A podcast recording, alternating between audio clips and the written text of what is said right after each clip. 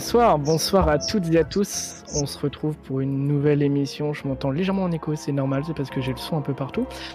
On se retrouve pour une nouvelle émission euh, Cadavrexki, encore une fois. On, on réitère l'expérience avec de nouvelles personnes, des personnes très chouettes, à commencer par Rhiannon. Salut à toi. Salut, La bonsoir. première fois sur Carpe Diem. Là, c'est Oui. vraiment que des nouvelles personnes, mis à part Théo, mais on, on l'introduira à la fin. Coup dur pour Théo déjà. Salut Non, à toi, Tanguy. Salut, bonsoir à tous. Ça va Très bien, très bien. Heureux d'être présent sur Carpe Diem. Fabuleux moment. 12 placements dès le début. Salut à toi Théo, on, on t'a entendu tout à l'heure. hein. Salut, salut Myriade, ça va? Ça va très bien. Et toujours, comme d'habitude, l'éternel beau jeune homme qui est aux manettes, c'est Charles. Salut Charles. Alors là, je Bonsoir. suis- Non, c'est bon. Ça va? Euh, oui, ça va. Ok. Allons-y pour le Cadavrexki.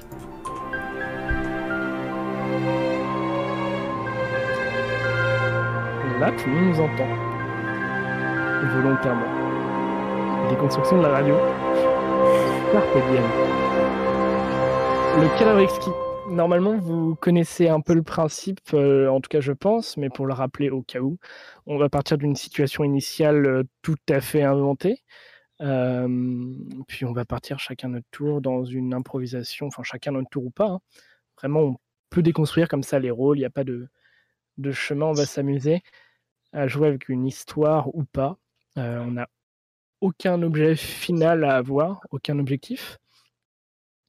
Je vous propose une, une petite situation et partons directement dans le vif du sujet.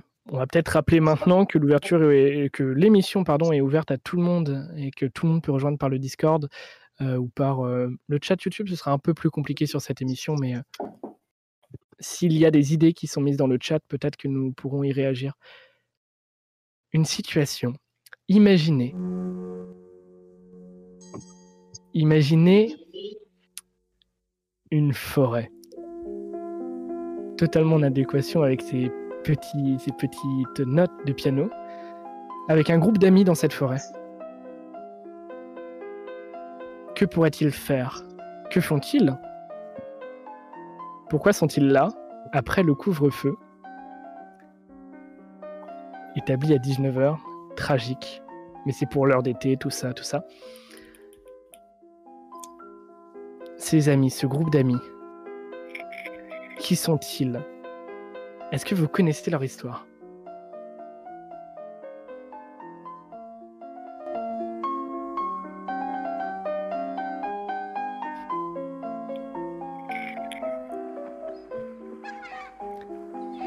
Ah, nous sommes près de la mer.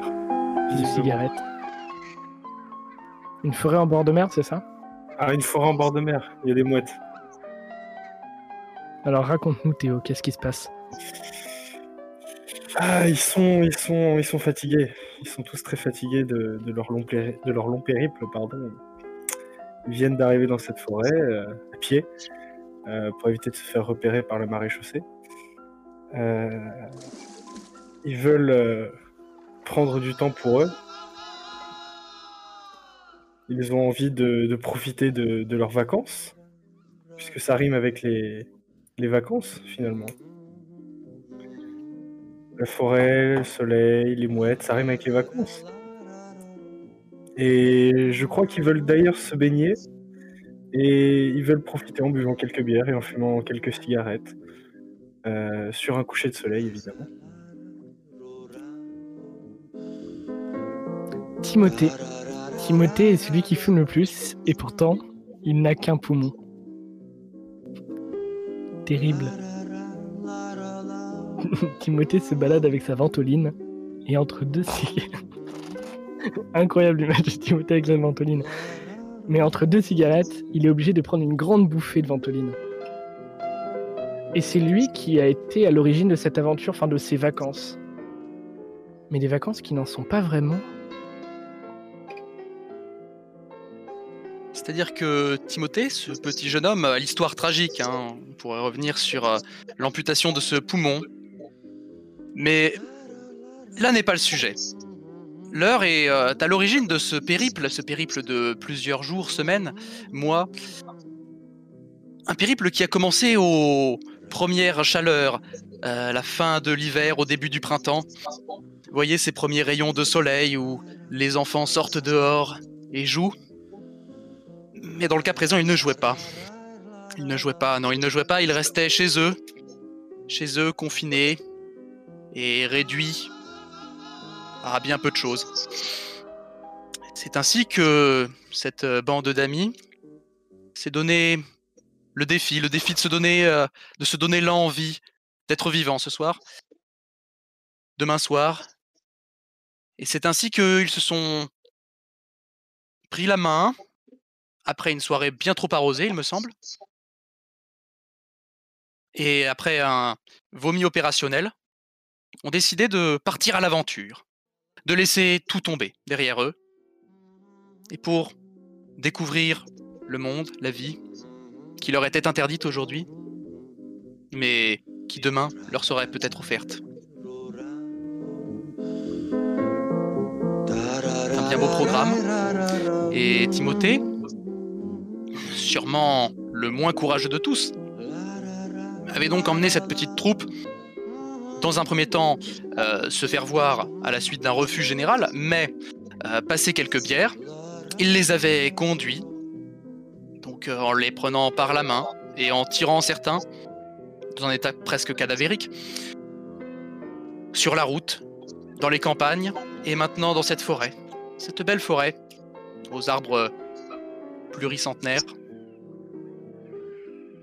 Et maintenant que le soleil commençait encore une fois à pointer son nez, que la chaleur venait encore une fois brûler les corps, non parce que faut le dire, c'est quand même le soleil quand il se lève. Bon, ça paraît rien comme ça. Ça, paraît un peu abstrait, un peu. On, se détache. Mais finalement, le soleil du début du printemps, c'est quelque chose de très concret.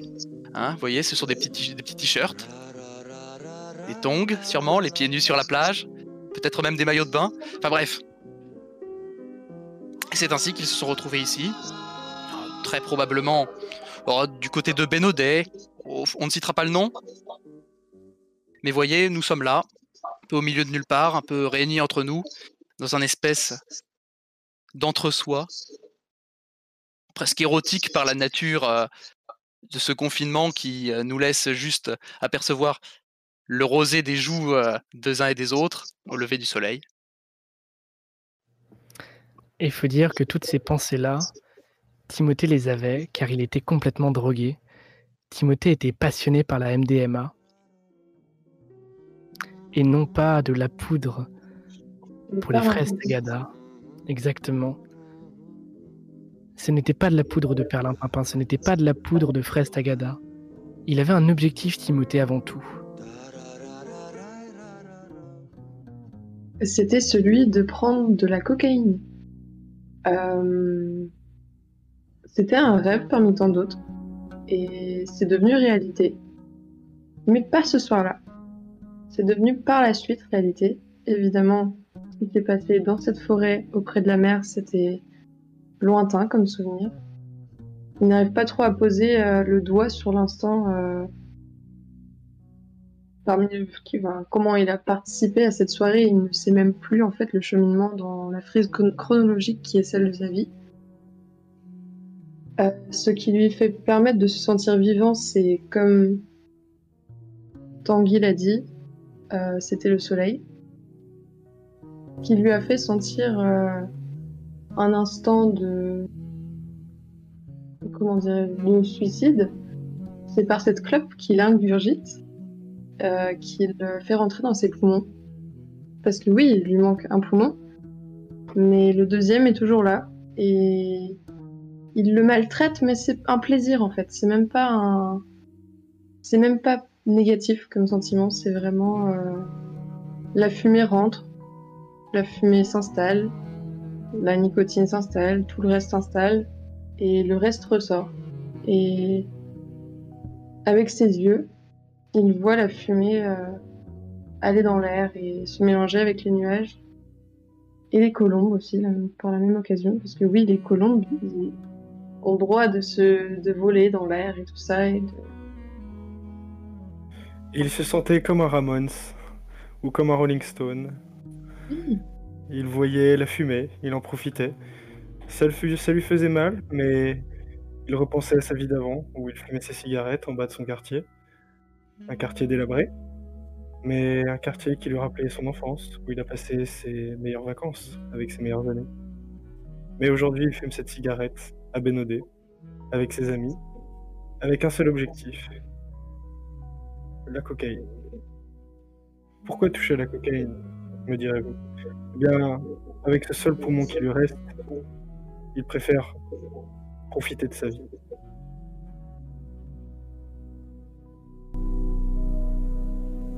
Et la cocaïne signifierait la mort. C'est finalement avec beaucoup d'ironie, quelque part, qu'il consume euh, ses drogues et qu'il consume sa vie au passage. Mais finalement, de se sentir se perdre, c'est ça finalement qui le fait se sentir vivant aujourd'hui. Aujourd'hui, peut-être demain même, qui sait, ou peut-être pas. Carpe diem. Ça revient toujours à ça. C'est très bien. Il avait pourtant une carrière, un destin tout tracé. Bien sûr, il s'est perdu dans cette forêt, il ne la connaissait pas, à côté de la mer. Mais la mer, elle, il la connaît bien. Il voulait être marin, il voulait être pirate. Du haut de ses dix ans, il s'était fait cette promesse. Puis cet accident, ce, ce fameux accident qui a fait perdre son poumon. La fin de la piraterie. Il rêvait pourtant de l'océan. Il voulait voguer aux sept océans, aux sept mers plutôt. Il voulait découvrir tous les continents. Mais à cause d'un malheureux poumon, il ne verra que ces sept mers et ces continents depuis ses livres, où il se plongera tout durant toute son enfance et son adolescence. Mais il rêvait aussi. Il rêvait de cet océan et de ces continents via la MDMA. Il réussissait des fois. Des fois, il se perdait dans les flots ou dans les abysses. Mais il voyait toujours quelque chose, ce qui le rendait unique. Mais nul ne sait comment il en est arrivé jusqu'ici.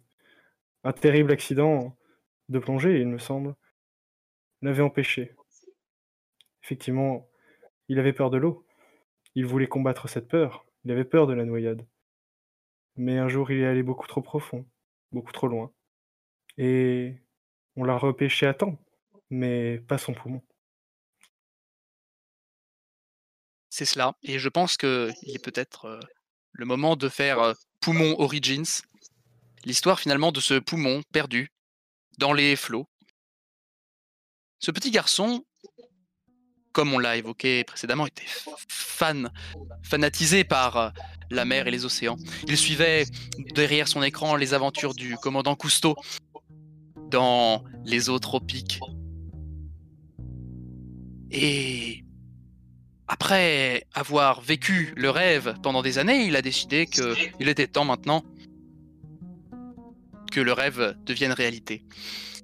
Il plongea, plongea et plongea, découvrit mille et une merveilles. Et avec une grande ironie, lors d'une plongée, il décida de plonger sur une épave. Une belle épave. Comment s'appelait-elle? Je ne me souviens plus vraiment. Mais une chose est sûre, c'était une très belle épave. Ouais. Une très très belle épave, oui. Et cette épave, voyez-vous, euh, dans la cale contenait toutes sortes d'armes à feu. Un navire de guerre probablement. Et euh, à force d'exploration, il y découvrit caché sous un sous une tonnelle une poudre, une poudre noire qui de par les profondeurs lui paraissait d'autant plus noire. La remonta à la surface et oh, si vous étiez là, se tira l'un des plus gros joints et puis replongea. Mine de rien, c'était une fabuleuse expérience. Sauf que cette poudre noire s'incrusta dans ses alvéoles chargées par l'oxygène sous pression Et avec les poumons aussi noirs qu'un mineur, il n'y eut d'autre choix que d'en laisser un au fond, pour les poissons. Et avec comme seul lot de consolation, le souvenir ému d'un bon gros thé. Il avait plongé aussi pour une raison un peu spéciale. On a évoqué tout à l'heure cette peur. Je ne sais pas si vous le connaissiez. C'était un bon ami à moi. Il avait regardé un, documentaire sur un, petit garçon qui s'était noyé. Grégory. L'émotion est forte. C'est terrible. Il était passionné par le petit Grégory. Il avait enquêté sur cette affaire. Mais l'eau, même prendre un bain était terrible pour lui. Terrible. Boire de l'eau. Boire de l'eau. Terrible. Mais ce qui arrêtait cette peur, c'était d'avoir euh, un contenant dans lequel était placée l'eau. Parce que oui, quand il ne voyait pas l'eau, il n'avait pas peur. Donc, la plupart du temps, ce qu'il faisait, c'est qu'il prenait une gourde en métal. Je ne pourrais pas dire lequel, mais il fait un beau bruit. Donc il prenait ça, il mettait de, l'eau dedans et il buvait. C'était la seule fois qu'il avait vraiment un contact avec de l'eau euh, où il n'avait vraiment pas peur. Il avait même cette euh, fameuse phobie dont, dont je ne me souviens plus du nom, la phobie des flaques, euh, qui lui était très handicapante les jours de pluie, puisqu'il ne pouvait plus sortir de chez lui, évidemment, ni même aller à la piscine, ou même se baigner. Mais il l'avait complètement oublié lorsqu'il était sous extasie, et il se plongeait quand même dans l'eau. Il oubliait cette peur.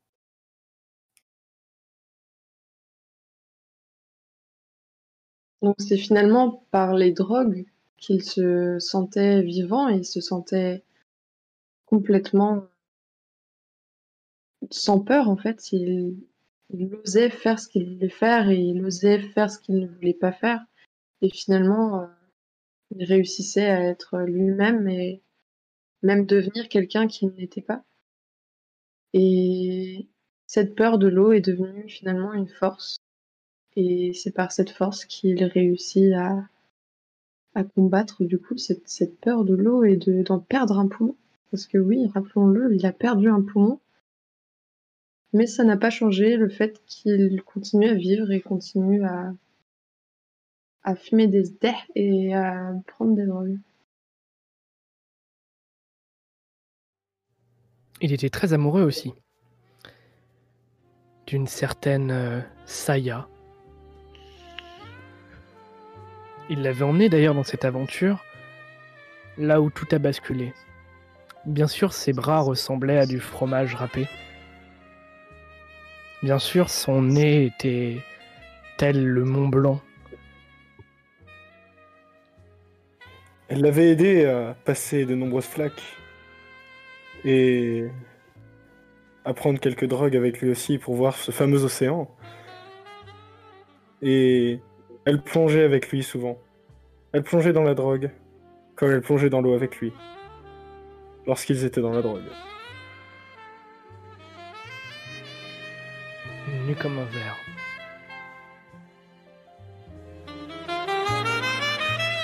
Nu comme un verre, nu comme un verre, et il se tenait là, sur ce bord de mer. Semble euh, qu'ils avaient parlé euh, dans des mots que personne n'avait compris. Bon, ça avait l'air d'être vaguement philosophique pendant des heures. Sauf que bon, euh, le fait est que le printemps avait beau arriver, euh, faut rester un peu réaliste. Bon, il, il- il caillait bien quand même, hein, faut le dire. Bénodet, bon, euh, vous connaissez un peu le coin. euh, c'est pas, c'est, pas rude, mais bon, quand même. Hein, euh, par une euh, nuit comme celle-ci. C'était Enfin, le. Finistère. Et il ne, faut Oui. oublier- il ne fallait pas oublier que maintes tempêtes s'abattaient sur ce, ce petit bout de terre, euh, surtout en, en saison des pluies, et, et à la mousson notamment. Ce qui était très handicapant pour, euh, pour notre, jeune, notre protagoniste, qui avait toujours peur des flaques et qui adorait, euh, se balader en pleine campagne avec euh, sa compagne et passer ses épreuves et rencontrer du monde, rencontrer des gens, rencontrer ces personnes qui sont venues avec lui et qui ont partagé cette drogue avec lui. Il l'avait rencontré dans un bar, un petit bar. Évidemment, il ne buvait pas d'eau. Mais ils ont adoré cette rencontre et ils ont fini sur la plage. Comme ça, autour d'un feu. Puis ils sont remontés, remontés de l'eau. Sauf pour notre protagoniste, euh, parce qu'en fait il a peur de l'eau à la base. Mais euh, c'était génial pour lui. Il oubliait complètement qui il était en ces quelques instants de drogue, de flaques d'eau et de bière.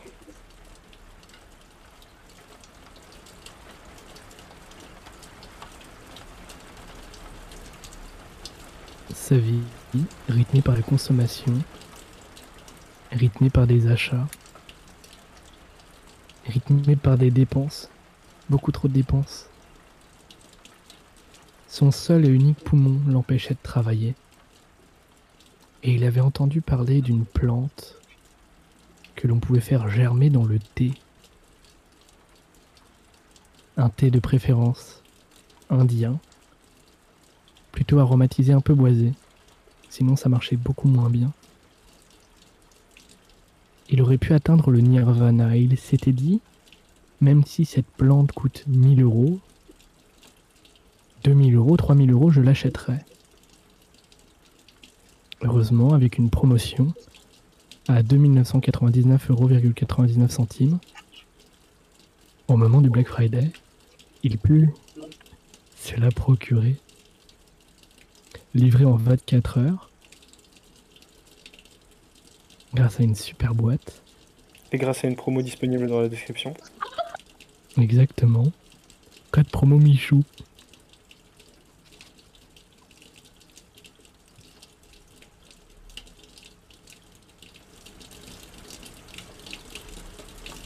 Il acheta aussi un panier pour son chat, important, à seulement 17,98€. Une affaire.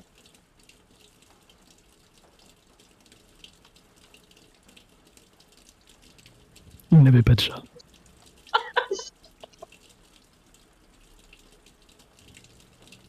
Cette plante, hélas, il l'avait, mais il n'avait pas le thé qui allait avec. Alors il se dit dans du café ça marcherait probablement. Il avait un café Malongo acheté chez Lidl pour 2,98€. Payé en ticket restaurant.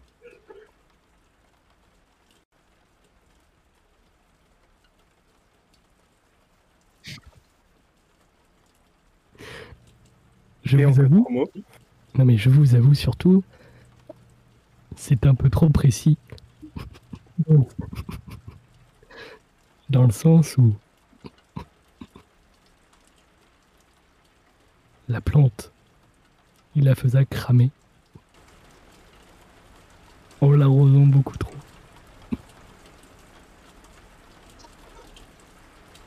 C'est une belle ironie venant de quelqu'un qui a peur de l'eau. Il n'avait pas la main verte.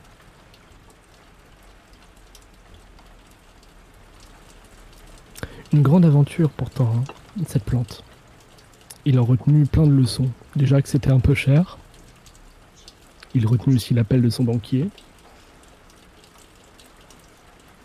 Puis il se consola en achetant une grande consommation chez son dealer. Il avait pourtant toujours le goût de l'aventure, même si ce n'était pas de l'eau, il aimait partir dans la montagne, il avait fait l'ascension des grands monts et, et merveilles. Au bord de la mort, il se souvenait d'une histoire qui lui était arrivée. C'était flou, mais sur ce lit blanc en métal, il avait des flashs.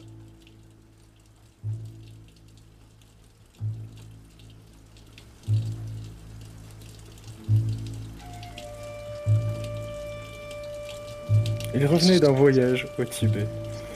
C'est vrai. Il revenait parce qu'il il voulait s'aérer les poumons. Enfin, le poumon, du coup. Il voulait découvrir les moines, l'art ancestral, du zen et des moines tibétains. Il adorait fumer et sentir ces, comment dire, ces, ces odeurs qu'il diffusait partout dans le monastère où il était. Un monastère de granit, un monastère sombre, mais au final très apaisant pour notre jeune héros, puisqu'il lui rappela son enfance, qui était fait de noir et de blanc, Et et de un peu de gris aussi, et de cigarettes. Mais il se rappelait son quartier, ses odeurs. Il s'en rappelait surtout grâce à sa cigarette électronique. Puisqu'il avait un goût Strasbourg. Oh, il préférait les Marlboro. hein. Ouais, mais après, il est passé au goût Strasbourg quand même. Et en plein milieu de son goût pour la Marlboro et son goût Strasbourg, il voyait un moine qui l'aidait à méditer. Oh ce moine, oh ce moine, vous l'auriez vu. Il était bien assuré avec euh, une sacrée carrure et il lui parlait dans un langage qu'il ne comprenait visiblement pas, mais il lui parlait tous les jours. Oh, c'était bien fabuleux. Et un jour, après des heures passées à la méditation, il découvrit, ou plutôt il comprit, le moine et son langage. Ce dernier venait lui parler de choses illustres dont on n'a plus connaissance en ce monde. L'une d'entre elles, figurez-vous que ce moine revenait lui-même d'une formation de médecin depuis les États-Unis d'Amérique.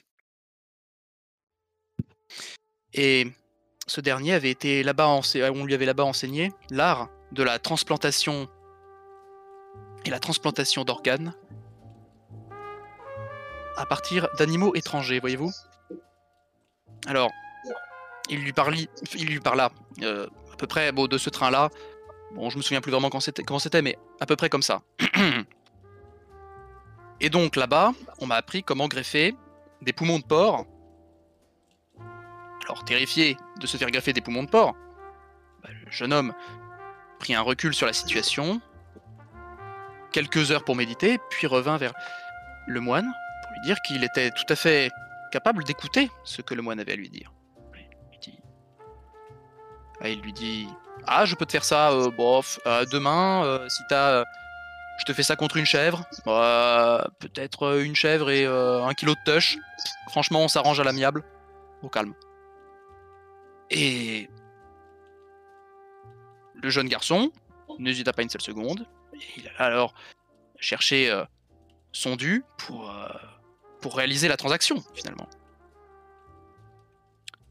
De son côté, le moine, euh, il partit euh, pour aller chercher euh, l'animal en question, et il revint avec un porc qui était de base destiné à faire une andouillette, qui finalement, bah, je, je trouve c'est un beau recyclage quand même, hein, parce que de andouillette à poumon, il y a un glow-up, il y a un glow-up. Et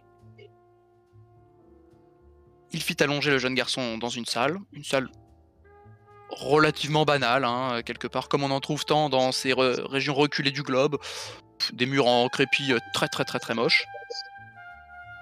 Il le fit allonger au milieu d'une table, diffusa des encens, et le petit garçon s'endormit alors, sous l'odeur de ces encens. Et alors pouvait commencer la transplantation. Le moine le questionna.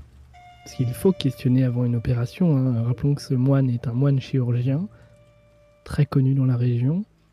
Voilà, il officie. euh, ah, c'est- réputé, quoi. C'est très réputé. Il lui dit Jeune homme, avez-vous une religion?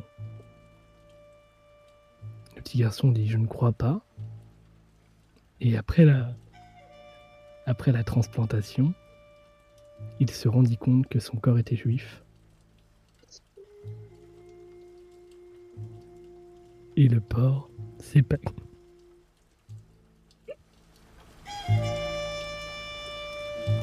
C'est pas cachère.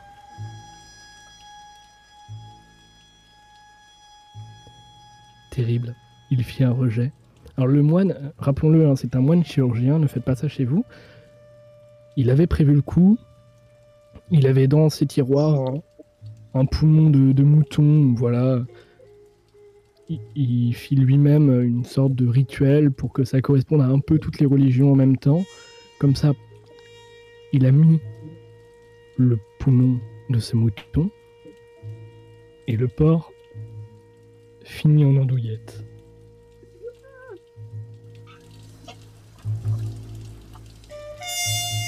Mais il fut bien embêté. Son rêve ne pouvait pas se réaliser. Effectivement, un porc ne pouvait pas nager. Un porc ne pouvait pas plonger. Mais il décida d'aller voir un autre moine pour réparer cette erreur.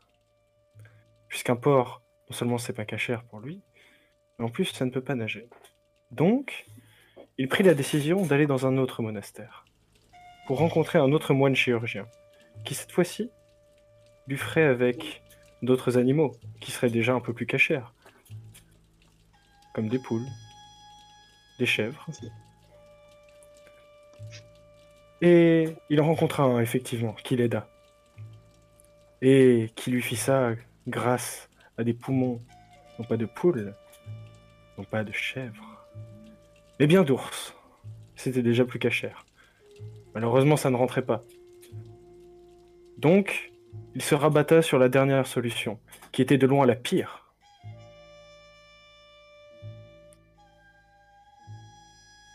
Le poumon dans le dos.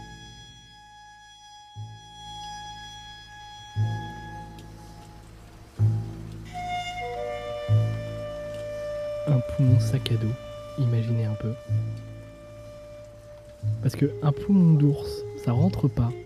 Mais par contre, si on le met derrière avec un petit zip, nickel. Nickel, il a signé direct. Et en plus, le moyen de, de transaction était le poumon de porc, parce qu'en fait, il y avait une pénurie dans la région, donc il fallait bien rééquilibrer un peu les stocks, l'offre et la demande, vous connaissez. Il fallait redescendre. Et il s'est dit, pour rentrer chez moi, c'est-à-dire à peu près à vol d'oiseau, 6-7 000 km, les pieds, c'est bien. Mais il avait une ampoule. Vous avez déjà marché avec une ampoule. Ça fait mal. Mais cette sensation, il l'aimait finalement. Parce que ça lui rappelait les moments où il a partagé avec ses amis sur la plage, son amoureuse. Ces moments où le soleil brûlait son visage. Et bah cette sensation, il le ressentait aussi sur euh, son pied. Là où il y avait l'ampoule. Qui en a créé une autre. Et une autre. Et une autre. Finalement, ses pieds étaient remplis d'ampoules. Et comme il aimait cette sensation, il continuait à marcher. De toute façon, il était obligé de marcher. Pendant 1000 km, 2000 km, 3000 km, jusqu'à 7000 km. Et encore le nombre de kilomètres est plus ou moins approximatif. Il marchait pendant toute cette période de temps, principalement pour revenir à son lieu de naissance. C'est pas le lieu de naissance là où il est né, mais plutôt le lieu de naissance où il a découvert des choses qu'il n'a jamais découvert de sa vie. Et ces choses l'ont changé. Donc il est rené d'une certaine manière. Il a suivi les conseils du moine qui l'a guidé parmi euh, ses pensées. Et une fois arrivé sur place, il s'assoit. Il s'allonge. Il ferme les yeux en position du cadavre. Les bras au long du corps, les jambes aplaties au sol. Et il s'endort. C'est donc après ce voyage, ce périple de plusieurs milliers de kilomètres, exténuant. Non mais, enfin, c'est quand même un sacré périple, je veux dire. Bon, quand on va de Melun à Garges-les-Gonesse, c'est court. Là, quand on fait 7000 km, c'est long. C'était donc un long périple. Écrasé par la fatigue, il s'endort. Alors, sur le ventre, euh, je corrige, je me permets. euh, il avait son sac à dos, enfin, il allait pas s'étouffer, quoi. Son sac à, enfin, son poumon à dos, du coup. Donc euh, voilà, hein, faut, on essaye de rester quand même un peu pro et précis, hein, faut pas non plus déconner. Et donc du coup, après ce périple fabuleux, il s'allonge, fit ça, et, et s'écrase de fatigue. Et là, se produit l'un de ses rêves, j'ai envie de dire, euh, un, rêve fabuleux. Il entre en transe, en transe avec un, espèce de chaman qu'il avait dû rencontrer sur la route, qui lui avait une ou deux fois proposé de la quai, il me semble. Était-ce de la quai? Sûrement de la kétamine, ouais, c'est ça. Et euh, bon, une liaison euh, hautement spirituelle s'était effectuée avec ce chic type. Et il revivait maintenant une scène d'une grande violence avec cet homme-là, qui lui avait pourtant sauvé la vie. C'était dans les Balkans. Encore une fois des montagnes, pas de chance. Il avait décidé de traverser, toujours pieds nus, avec euh, sans le sou, rien d'autre que sa peine et un poumon sur le dos. Et un cochon. On avait failli oublier celui-là. Cochon. C'était un cadeau. Heureusement, le chaman lui a dit Appuie sur l'interrupteur Un truc dans le genre. Alors le type se dit Mais que de quoi il me parle? Sur ce sac à dos,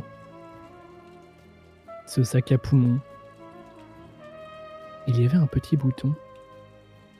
Alors imaginez-vous, une longue randonnée, c'est très long lorsque l'on chante un kilomètre à pied ça use, ça use. Imaginez 1000, on en a marre, on sature, c'est pire que Ayana Kamura. Il appuya sur ce bouton et là, ses ampoules gonflèrent, gonflèrent, gonflèrent. En fait, c'était un poumon compresseur qui permettait de vraiment balancer de, de l'hélium hein, euh, à peu près à 2-3 bars pour être un peu technique. Et puis là, il y avait une hélice, voilà. Ça, c'est en termes techniques. Hein. Petit aparté. Et grâce à ces ampoules dirigeables, il prit de l'altitude. La montagne n'était plus qu'un détail pour lui. Il pouvait aller partout, ou presque.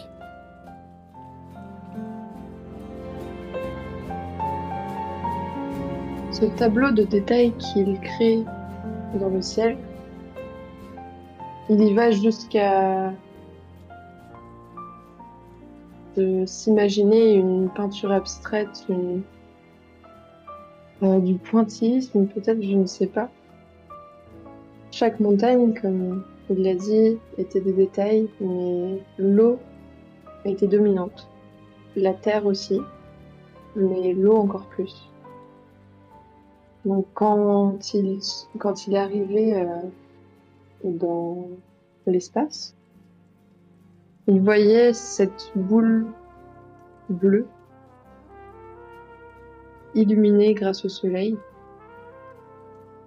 et il se brûle le dos avec le soleil parce que plus il se rapproche du soleil, plus il, a chaud. Et finalement, il, il s'évanouit et il tombe dans l'espace. Il ne peut pas vraiment tomber, mais on va dire que c'est possible. Donc il arrive sur Terre et il retombe dans l'eau. Il ne retombe même pas sur Terre, il, il coule, il coule, il coule. Mais, heureusement, sa, sa chatte, sa, son amoureuse, je ne me souviens plus du nom, c'est tellement lointain. Zahir Non, je me souviens vraiment plus. Ça commençait par un S, on va dire S. S était là pour le sauver. Elle avait loué un bateau et il avait un puce, une puce dans lui qui était utilisée pour le géolocaliser parce qu'il est connu pour euh, partir loin et ne pas revenir pendant des heures et des heures, des journées, des journées, des semaines et des semaines, des mois et des mois, des années et des années, et des décennies et des décennies. Donc, elle a réussi à le retrouver et l'a ramené sur la plage, à côté de la forêt. C'était une sorte de petite sirène, hein, cette, euh, soja, soya, saucisse, on l'appellera comme on veut. Notre cher ami dans l'eau.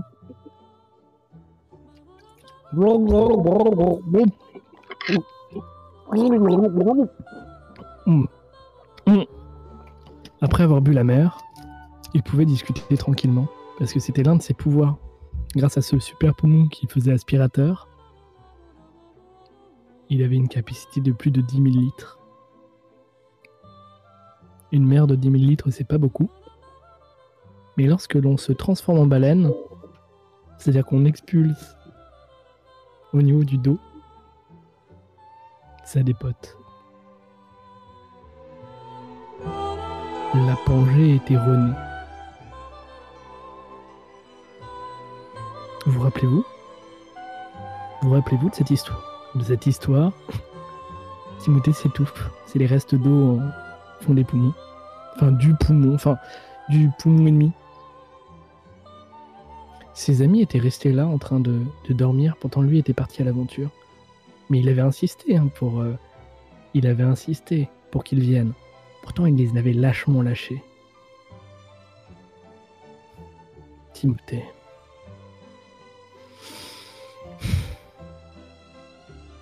Non, faut dire qu'à ce moment-là, Timothée avait quand même sacrément la haine.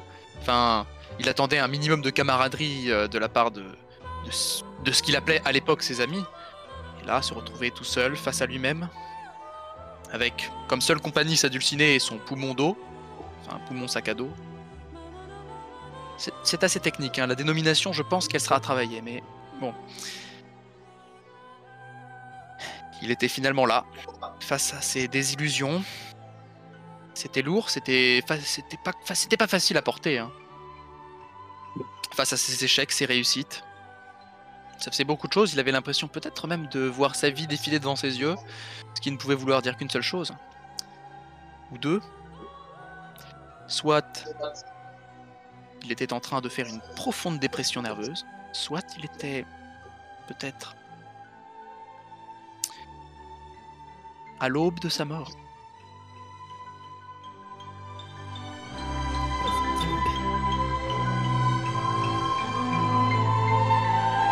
C'était terrible, c'était terrible. Il se rendait compte de ce qui se produisait. Et il pleurait. Et il pleurait. Qui malgré toute l'eau qu'il possédait en lui, eau salée en plus, il pleurait pour remplir encore plus la mer.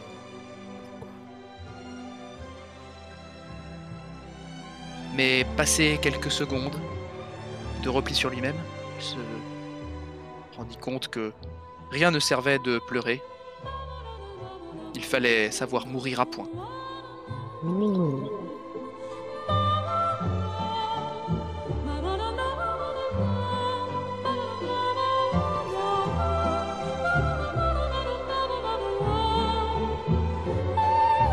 dernières secondes de Timothée.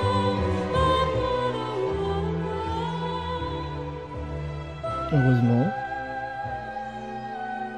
sa petite amie avait un PSC1 et un défibrillateur et un garrot et une Et de perfusion la coke. aussi. Sur- Surtout de la coque. hein. Parce que le Surtout. PSC1, en fait, elle avait, elle avait un peu loupé. Mais elle avait toujours une perfusion sur elle, on sait jamais. Ça peut servir.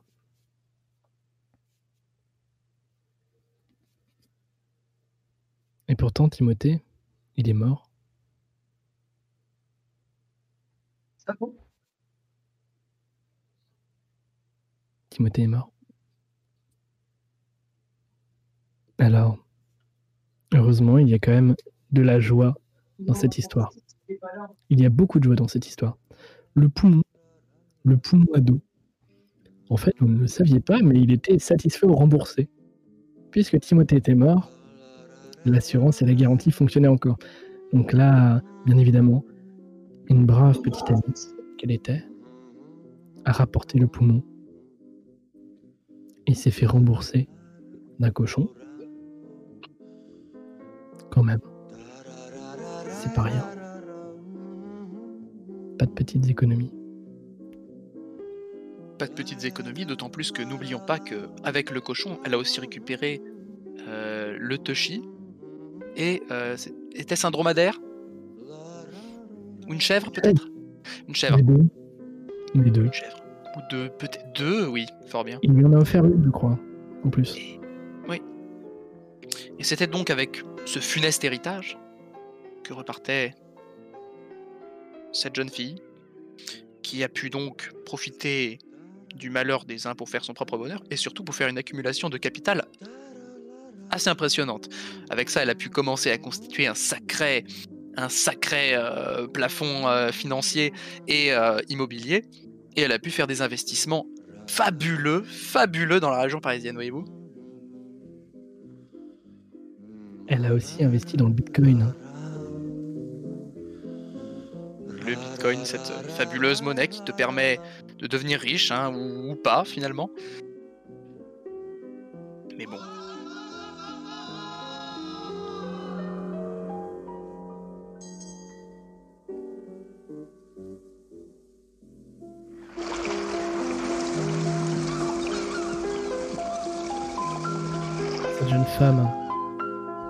Cette jeune femme opportuniste connaîtra bien des aventures.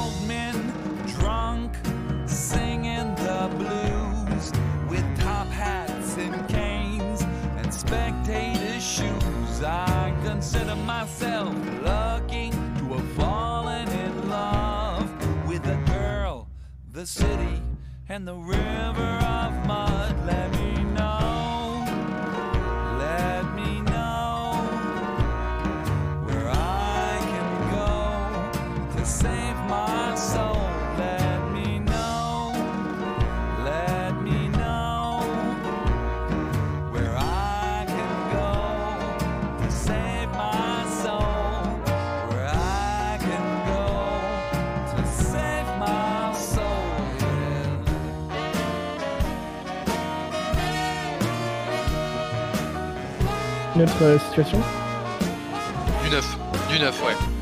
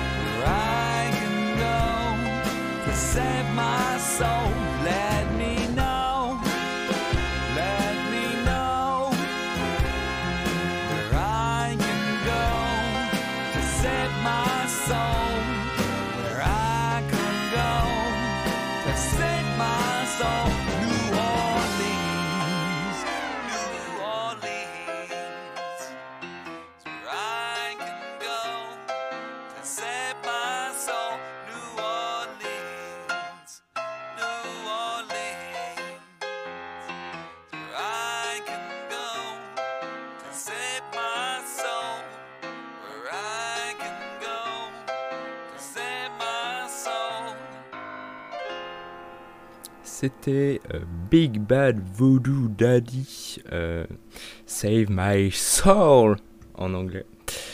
Euh, eh bien, à vous les studios.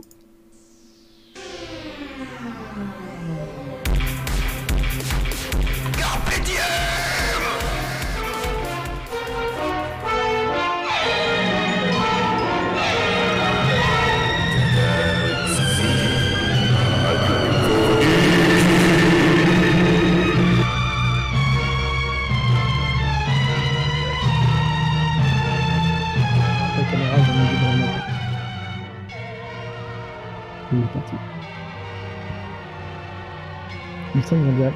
Nous sommes là, toujours.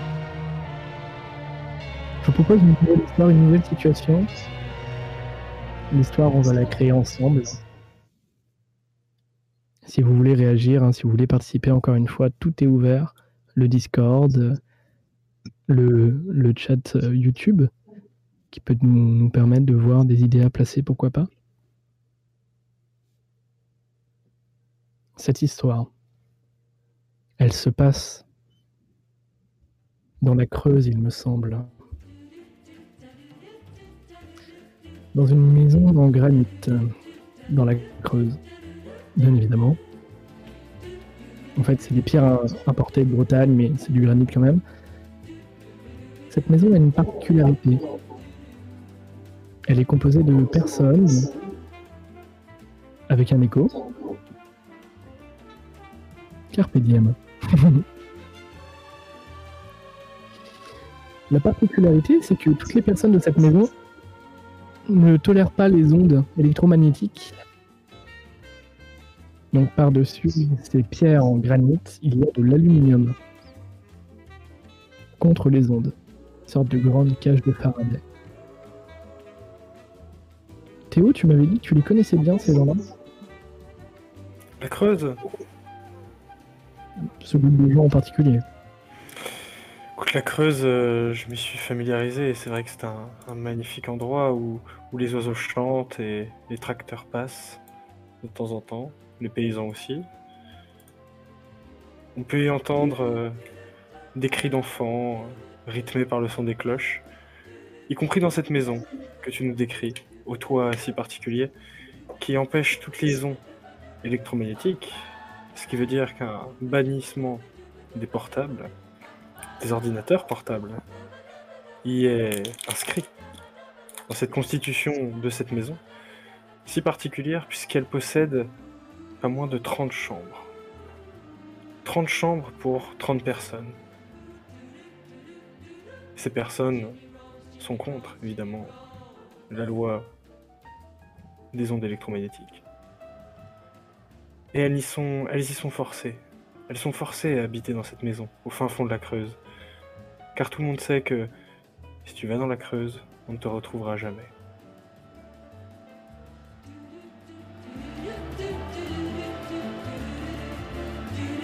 Sauf d'Eric.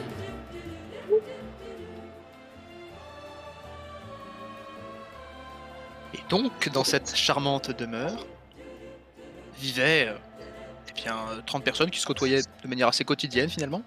Et l'une d'entre elles, finalement, était l'une des seules à avoir eu un, lien, je vais dire, intime avec la technologie. Alors, il y a de ça quelques années, elle avait, euh, elle avait euh, été implantée euh, de, ce qui était, de ce qui était officiellement euh, un vaccin. Dans les faits, en réalité, c'était euh, une antenne qui permettait de reconnaître euh, la Wi-Fi 6, qui était à l'époque euh, promis comme étant euh, le nouveau bon technologique en termes de transmission de données sans fil. Je vous fais pas le, hein, mais c'était fabuleux. Bon, en réalité, euh, bon, à part le fait de pouvoir regarder du porno super vite dans l'ascenseur, ça permettait pas grand-chose. Mais bon. Et donc, finalement, le toit, euh, qui était un maillage de euh, fibres d'aluminium et de cuivre, bah, permettait finalement de le protéger tout à fait euh, de toutes les ondes extérieures qui auraient pour incidence le fait de finalement bah, de le chatouiller terriblement, quoi. C'est très très peu agréable, quoi. Et seul la seule chose qui finalement l'agaçait, c'était ces saloperies de voisins qui tondaient la pelouse et qui découpaient des arbres à des heures pas permises. Quand même. Normalement, il y a des législations qui permettent euh, de protéger, euh, bah, euh, les gens des voisins qui sont des maniaques de la tronçonneuse le dimanche matin, quoi.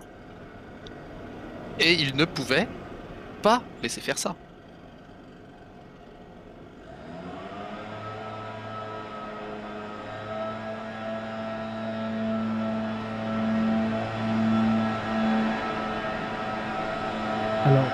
Paradoxe, hein, un énorme paradoxe, puisque il devait rester dans cette maison. C'était une sorte d'ordre. S'il sortait, c'était fini.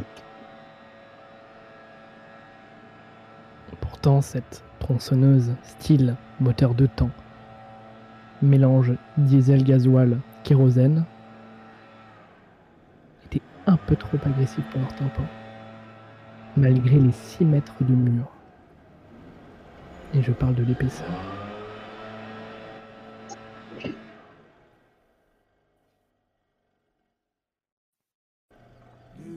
Comment pallier à ce problème? Ces 6 mètres de mur étaient finalement la raison pour laquelle la Creuse s'appelait la Creuse. Puisqu'il faut creuser pour sortir de cette maison. Effectivement, il n'y a pas de fenêtre, il n'y a pas de porte. Il y a juste les murs. Et donc, les 30 chambres habitées par les 30 personnes se sont mis à creuser, ou mises à creuser. Un des deux. Et donc ils creusaient, ils creusaient, ils creusaient, jusqu'à en voir une lueur. La première lueur de jour depuis des années et des années, des siècles et des siècles. Ça faisait très longtemps qu'ils n'avaient pas vu le jour. Et ça leur a procuré un sentiment de d'euphorie, de joie complètement pure et complètement innocent. Ils ne savaient pas ce que l'extérieur était vraiment, puisque l'épaisseur du mur était tellement épais qu'ils avaient l'impression qu'ils étaient à l'intérieur de la maison depuis des années, alors qu'en fait, ils étaient, ils avaient juste fermé la porte à clé, ils avaient perdu la clé euh, en dessous le tapis, sûrement. Donc. Ils ont vu la lueur du jour. Et ça leur a fait plaisir. Donc la creuse. La creuse.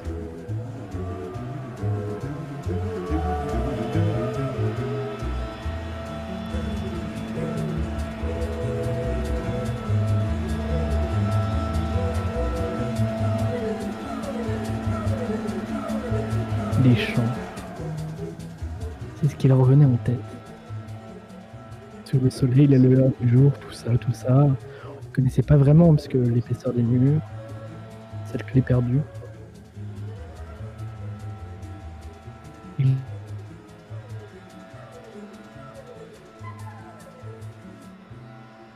sont mis à chant. Ils ne sont pas morts. Mako, oui. Mako est complètement décédé. J'étais dans cette maison. J'en témoigne. Ah. euh, ah, euh. Et toi?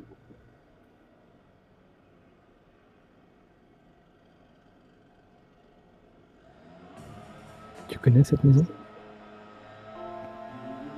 Je connais cette maison. J'y ai vécu pendant une dizaine d'années. Et j'ai réussi, par le trou qu'ils ont creusé au travers des 6 mètres de mur, à en sortir. Mais le voisin faisait tellement de bruit avec sa tondeuse que j'ai préféré rester quelques années de plus. C'était très long.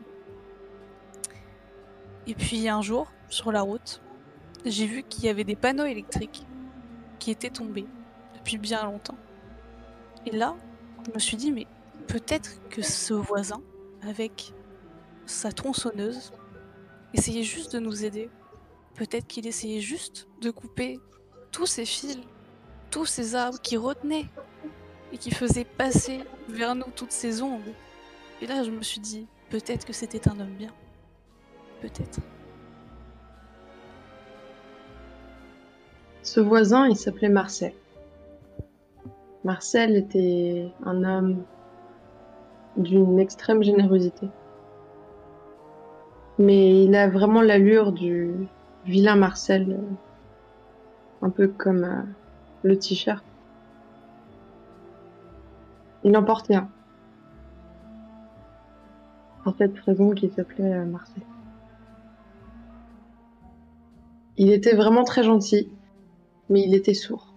Donc le bruit de la tronçonneuse, il ne l'entendait pas, et donc il en abusait. Il sentait uniquement les vibrations, et les vibrations lui faisaient se sentir tout émoustillé. Il aimait beaucoup euh, ces vibrations. C'est des vibrations plutôt saines, plutôt fortes, plutôt vives, plutôt,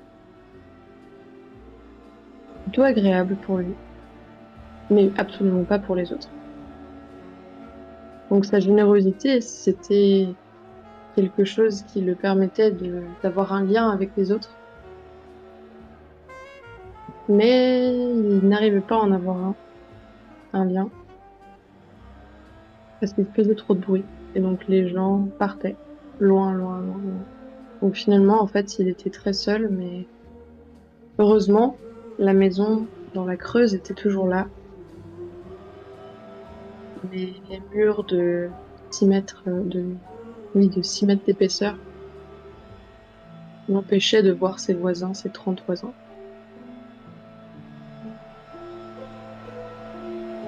Finalement, ce trou creusé, ça a été un peu comme euh, pour lui euh, une bouffée d'air fraîche. Avant d'habiter dans la Creuse, Marcel habitait euh, à Levallois-Perret. Il était rédacteur en chef de L. C'est assez peu intéressant, mais Et il avait décidé, euh, à la suite de euh, cette surdité fabuleuse, euh, de déménager ici dans la Creuse pour y finalement y trouver le calme et la paix intérieure. Et, et il y avait lui domicile donc à côté de cette grande maison de granit rose importée tout droit de Bretagne. Et le jour où il vit ce trou, qui était c'était un, beau trou. Il l'avait creusé à la cuillère, mais c'était un beau trou quand même. Il se rendit compte que peut-être que les gens qui étaient dedans étaient en fait, peut-être juste bloqués. hein. Donc d'abord, il s'est senti un peu con parce que euh, il a un copain qui est serrurier juste à côté. Il aurait pu les aider à sortir, mais bon. Hmm, Ça, c'est une idée finalement qui lui est passée assez vite. La deuxième chose qu'il s'est dit, c'est-à-dire que 30, quand il s'est rendu compte qu'il y avait 30 chambres avec 30 personnes qui vivaient dedans, ah ben, il s'est dit, il doit y avoir une chasteté fabuleuse là-dedans. C'est ceinture tous les soirs. Et il s'est dit, bon, eh, c'est l'occasion de faire des rencontres chaudes dans ta région, quoi. Et alors, faire des rencontres chaudes dans la Creuse, je peux vous dire que c'est un peu technique. hein. Il y avait d'ailleurs la tante, tante Mireille. Elle est sortie de cette maison hein, après des années et des années enfermée en rencontrant Marcel. Ses poumons claquaient, ses tympans aussi, et son cœur a palpité. Partie sur des basses scènes, elle s'est dit qu'elle pouvait le rencontrer. Alors, il parlait très fort. Il devait parler très fort puisque Marcel était sourd. Mireille aussi. Ça donnait quelque chose comme ça. Salut.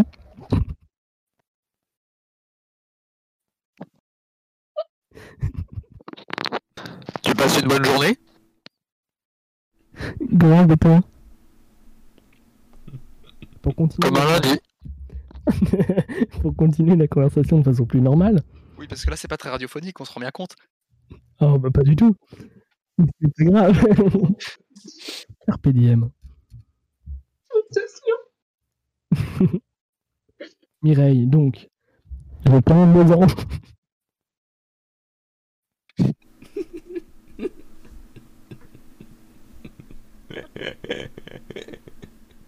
Après de longues présentations euh, dans, un, dans un taux sonore un peu élevé, Marcel,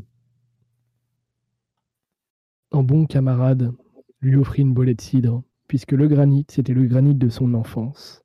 C'était l'odeur de son enfance, il la connaissait. Car oui, il voulait les libérer, mais il voulait aussi tailler sa statue dans leur maison.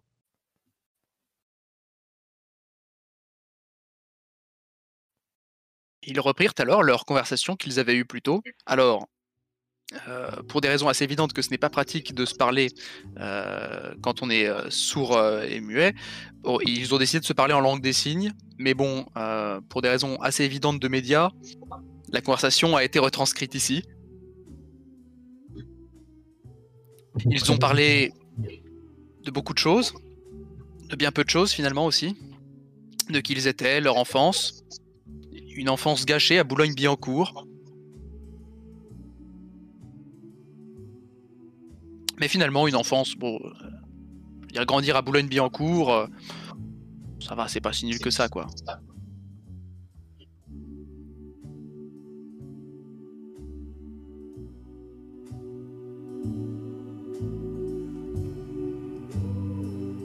Il avait un camarade de classe, José. Il était sympa, José, quand même. hein. Qu'est-ce qu'il devient d'ailleurs, José? Oh là Alors. Je crois, je crois qu'il gère un- une petite ferme euh, justement dans, le- dans le Var. Il élève des, des- des- des poulets de, de compétition pour faire des courses le samedi avec ses copains. Hmm.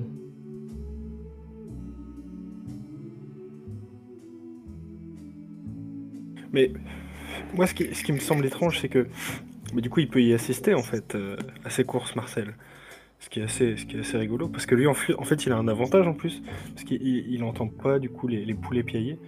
Ce qui est plutôt un, avantage pour, pour faire des paris sur ses courses. Et, ça l'aide beaucoup. Et ça l'aide à, à- payer sa maison finalement. Ce qui est assez improbable que de parier sur des courses de poulets pour payer sa maison finalement.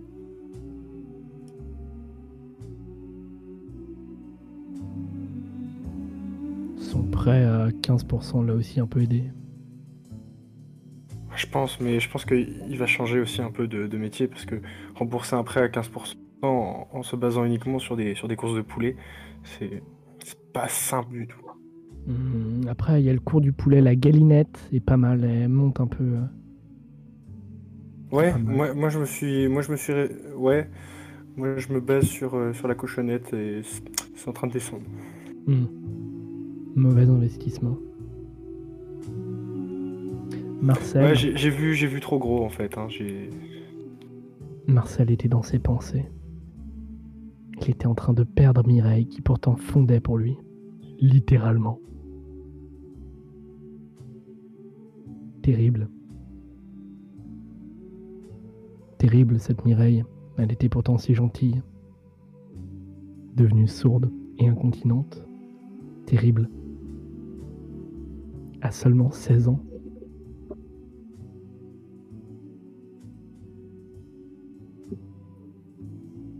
Il en avait marre de vivre euh, dans la Creuse.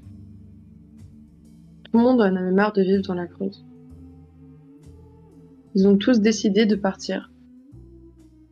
Et de partir loin, loin, loin, loin. loin. Ils sont partis dans une autre partie de la France. En bus magique. Ils sont partis dans la chair. Le Cher. La chair, écrit C-H-E-R. Donc c'est juste à côté de la Creuse. Donc ils sont pas partis si loin que ça, mais ils sont partis quand même. Et malgré le nom de, de ce lieu, c'était très peu cher. Et nous ne sommes pas dans le sud de la France. Peu cher. Alors, ils ont décidé de louer une tente, une tente à 30, et ils se sont installés dans un champ, encore une fois. Dans ce champ, il y avait beaucoup d'arbustes. Et les arbustes étaient très bizarres. Ils avaient, toutes les couleurs, ils étaient de toutes les couleurs. Et ça passait du vert kaki au violet, au rose un peu plus foncé, au rose un peu plus clair, au bleu, au vert plus haut, au gris, au gris clair, au gris foncé, et à l'orange. Et c'était des arbustes qui leur permettaient de se nourrir. Ils avaient très très faim. Donc ils mélangeaient toutes, toutes ces couleurs et ils ont créé d'autres. Et en fait, c'est là où c'est où est née la couleur en fait. Ils ont vraiment réussi à, à dénicher les pauvres petits arbustes solitaires qui étaient dans ce champ. Ils ont réussi à faire des mélanges, des mélanges que personne n'avait fait avant. Ils étaient en fait euh, les 30 colorés. C'était leur euh, nom de famille. Et voilà. Grâce à cette invention fabuleuse, ils réussirent à accumuler une grande masse d'argent. C'est fabuleux quand même les brevets de nos jours. Et en explorant un peu autour d'eux, autour de chez eux, ils découvrirent tout, tout, tout, tout, tout, tout, tout au fond de ce champ les murs d'une grande propriété. Alors bon, très curieux, ils se sont approchés un peu pour voir euh, ce qui se cachait derrière ces murs. Et là, ils y découvrirent un château, mais alors fabuleux, le château de Bogie, dans le Cher. Parce que le Cher est une terre de château, figurez-vous. Enfin, ça, ils le savaient déjà, euh, puisqu'ils étaient un peu coutumiers du, du coin, quoi. Et le château donc de Bogie, une très très très belle propriété. Il faut imaginer là un château du XVIIIe siècle avec une façade rouge brique. Oh, c'est fabuleux. Une belle entrée avec sublime. Et quelle ne fut pas leur surprise quand ils apprenèrent que ce château, donc le château de Bogie, était à vendre, figurez-vous, pour le prix de 1 820 000 euros. C'est quand même fabuleux. C'est, une aubaine, je veux dire. C'est un château, il y a 2000 mètres carrés habitables, euh, 23 chambres, c'est, pas rien, quoi. Et puis il y a les cuisines pour le. Il y, a- la totale, quoi. hein. C'est du presque aménagé. Hein. Bon. Alors par contre, pour s'en occuper, c'est un peu la merde, parce que bah, tu peux pas faire ce que tu veux là-dedans. Enfin, c'est du. C'est du. C'est un monument historique, quoi. Donc, enfin bon. 35 pièces, 23 chambres, un terrain de 12,4 hectares, c'était vendu, quoi. Je veux dire, euh, 30 personnes avec un patrimoine euh, mobilier comme eux, comme le leur. Le choix a été vite fait. Problème étant, comment faire rentrer 30 personnes dans 23 chambres?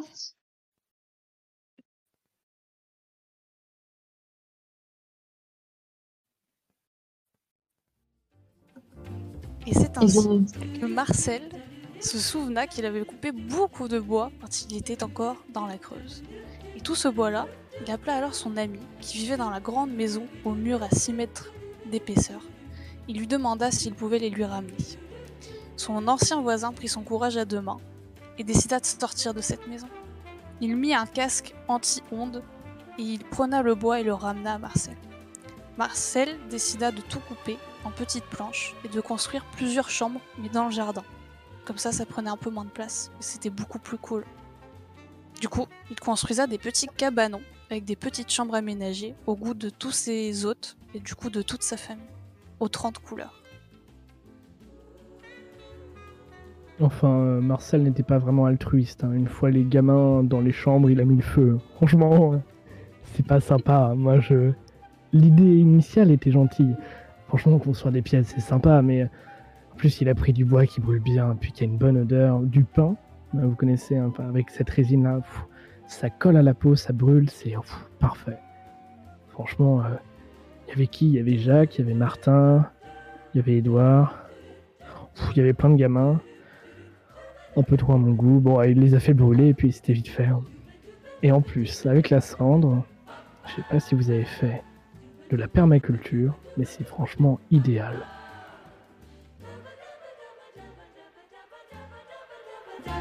Ça leur a bien servi pour leur exploitation d'arbres multicolores.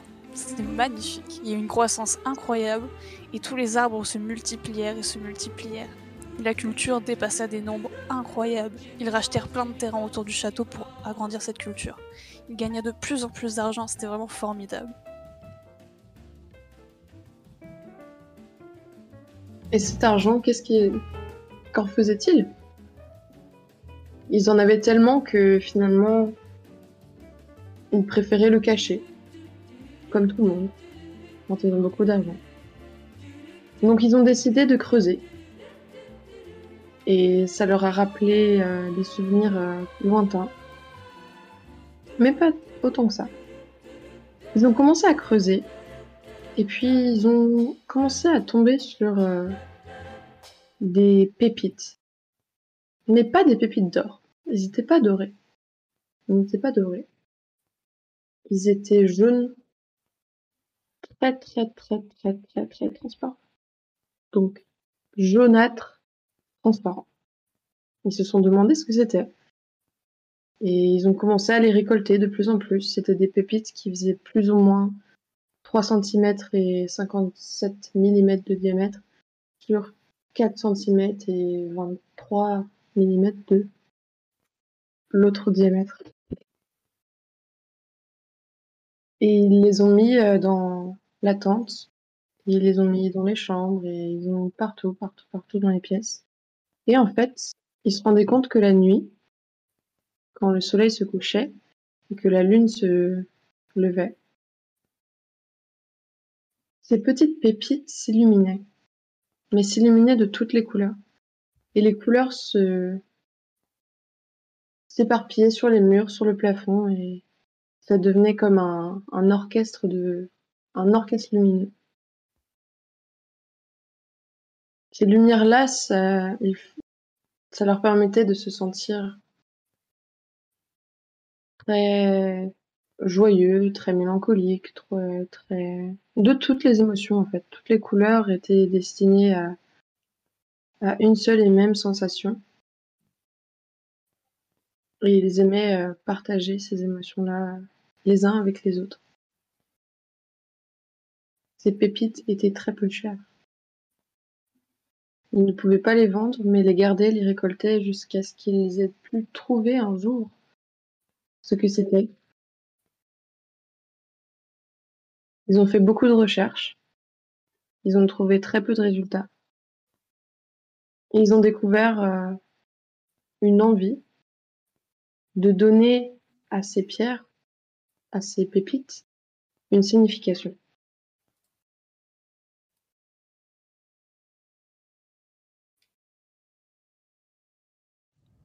Les pépites de l'amour.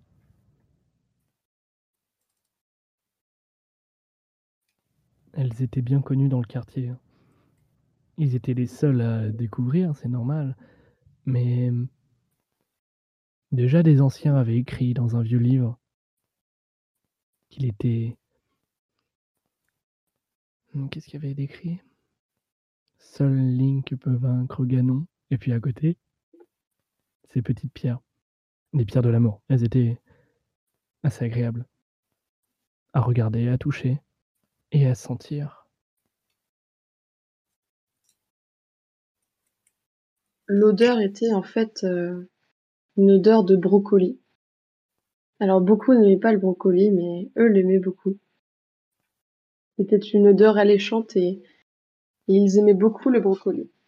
Malheureusement, ils n'en avaient jamais mangé, mais seulement senti grâce à ces pépites. Ils ont décidé de commencer à cultiver le brocoli. Ils ont fait juste un petit potager et ils ont réussi à créer des, des brocolis qui sentaient divinement bien, divinement bon. Ils ont réussi à faire des soupes. Ils les ont mis dans un four, ils les ont fait cuire. Comme s'ils séchaient euh, de l'herbe. Et ça, ils ont séché de l'herbe. Ils séchaient le brocoli. Ils ont même découvert que le brocoli pouvait se fumer. On revient évidemment aux choses qui peuvent être fumées et aux choses qui ne peuvent pas être fumées. Ils avaient pour envie de commercialiser à plus grande échelle hein, ce- ce- ce- cette nouvelle consommation, ce nouveau produit. Ils ont donc appelé la télé.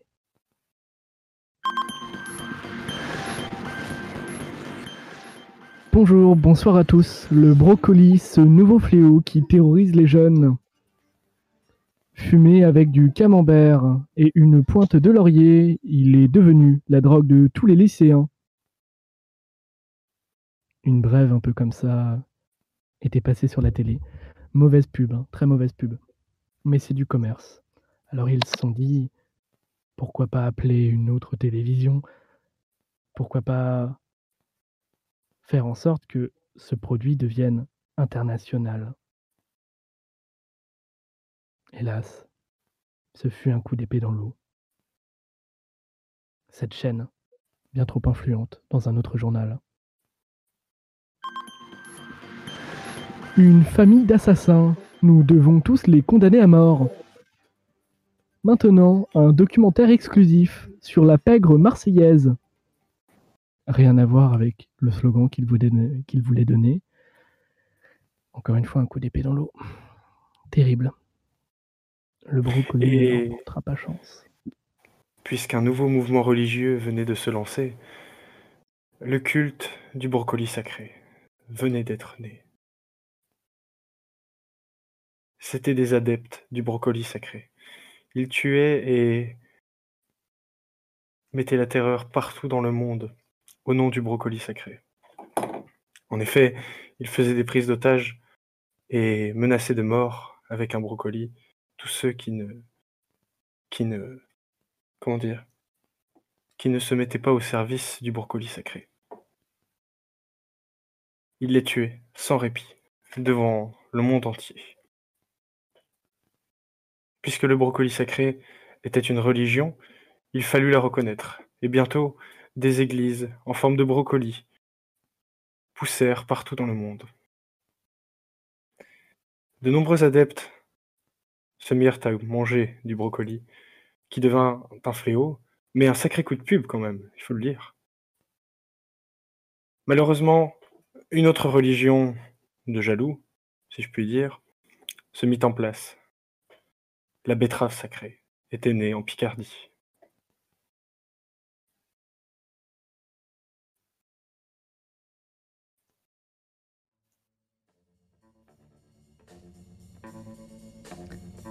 Des guerres de gangs sans précédent. C'est terrible. hein. C'est terrible quand on y pense. La lutte principale de ces fans de betterave était de lutter contre le sucre roux, leur principal ennemi. Une team sans répit, contre qui ils luttaient sans cesse. Avec les brocolis, ils avaient plusieurs fois tenté de faire des alliances contre le sucre roux. Mais c'était toujours avec refus de la part de la Broco Team. Peut-être qu'un jour, ils accepteront. Marcel vieillissait de plus en plus et sentait la mort approcher. Il voulait donner le flambeau à un de ses fils, mais malheureusement il en avait brûlé la plupart. Il ne savait pas trop qui désigner comme héritier. En tout cas, il décida de revenir sur sa décision. Il s'allia avec la betterave. Pourquoi? Pour peut-être faire de grandes choses dans ce monde.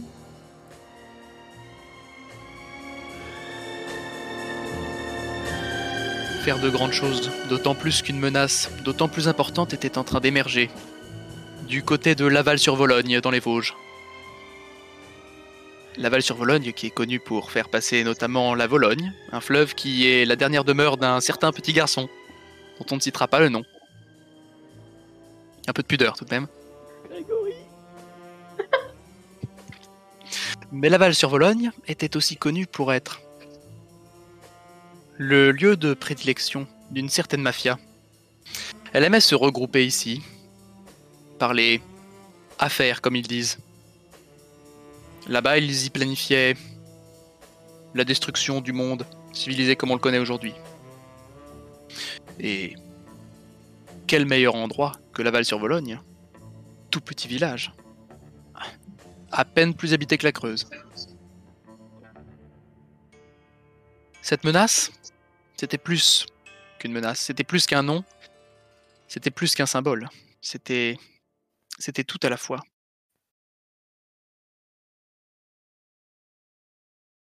Et c'était contre cela que la Broco-Team voulait lutter. D'où du coup l'arrangement un peu, euh, vous avez compris quoi.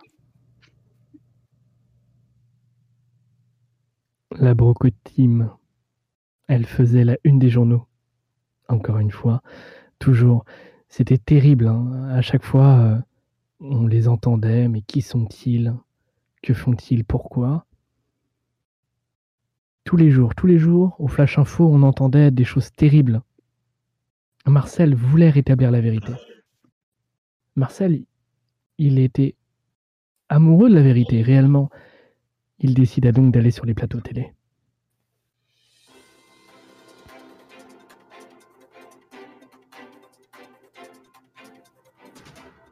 Bonsoir Marcel. Marcel, vous avez été à l'origine d'une drogue, une drogue qui ravage un peu tout l'État et tout le monde entièrement. Pouvez-vous nous dire quelques mots, Marcel, sur cette drogue? Certainement. Oui, tout à fait. C'est une. Excusez-moi, Allez-y, Marcel, je Marcel. vous ai coupé, je vous en prie. Marcel, Marcel se dédouble. Marcel, qui êtes-vous finalement? Les Français veulent Alors, savoir.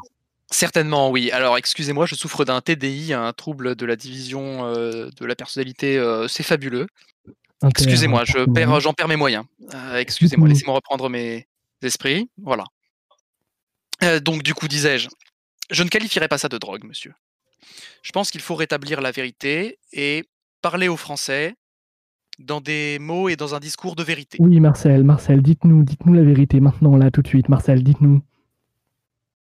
Je pense qu'aujourd'hui, il va falloir nommer les choses, mettre Merci, des mots Marcel. sur des concepts et appeler ça non pas de la drogue, comme vous l'appelez, comme vous utilisez ces mots du malin Non. Ceci est un médicament. Aujourd'hui, je me tiens devant vous, et voyez-vous, je vous entends. Moi aussi, Marcel, je vous entends, je vous écoute. Flash à l'actualité, hein, euh, tout de suite. Votre drogue, comme nous l'appelons, elle ravage, elle dévisage même les jeunes. Les jeunes ont maintenant un brocoli qui pousse sur le coin du nez. C'est terrible. Terrible ce que vous avez créé, Marcel. Une fusillade dans l'Indre-et-Loire a éclaté aujourd'hui. Trois personnes sont mortes. Un flash info de qualité toujours, hein, avec euh, de l'actualité sanglante et joyeuse. Marcel, pour revenir à vous, les Français veulent savoir pourquoi Eh bien, parce que, vous je vous le disais tout à l'heure, je vous le disais Non. tout à l'heure, comme un Oui. petit prélude, je me tiens aujourd'hui devant vous avec un discours de vérité. Et si je suis aujourd'hui capable de vous entendre, c'est grâce au brocoli. Il y a de cela pas plus de quelques mois, j'étais sourd comme un pot, et un pot de chambre. Donc, inutile de vous faire remarquer que c'est un beau glow-up que j'ai subi. Et aujourd'hui, c'est le destin que je souhaite donner aux Françaises et Français qui nous écoutent. Merci à vous, Marcel. Merci. Et c'est moi qui vous remercie. Merci. Je vous remercie tous. C'est ainsi qu'un des plus beaux messages de paix passa à la télé à cet instant. Un message merveilleux, un message philosophique, qui fit ainsi réagir le monde entier sur Marcel et ses plantations. Ils ouvrirent alors les yeux et se dirent mais pourquoi n'essayerais pas tous ces petits brocolis de la brocotime Et les brocolis se vendèrent de plus en plus, encore plus qu'avant. C'était incroyable. Vraiment. Marcel finit en larmes après ce JT, tellement il fut ému de l'impact que cela a eu dans sa vie.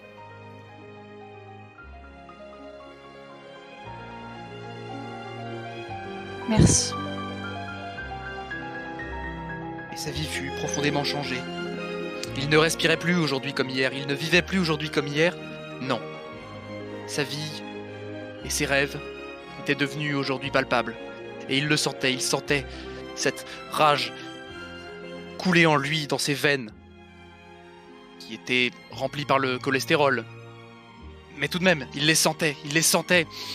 Et finalement, il se rendit compte que toutes ces années à couper du bois dehors, à attendre un messie, n'étaient pas vaines. Non, non, non, il avait trouvé. Oh, il avait trouvé bien plus qu'une amante, il avait trouvé bien plus.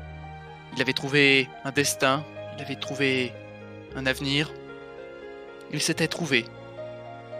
C'était une bien belle chose que cet homme, qui n'était pourtant destiné à rien, trouve là, mine de rien, dans la Creuse, à côté d'une maison certes impressionnante par sa taille, mais bon. Une bien belle maison. Un message d'amour.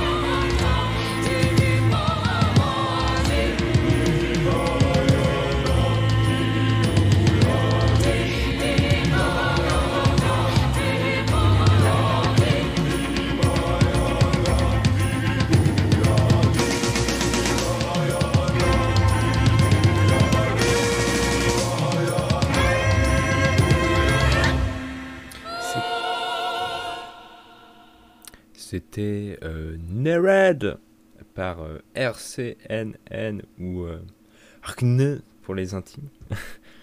Désolé. hein. Euh, à vous, les studios. Carpe diem, radio, vagabond.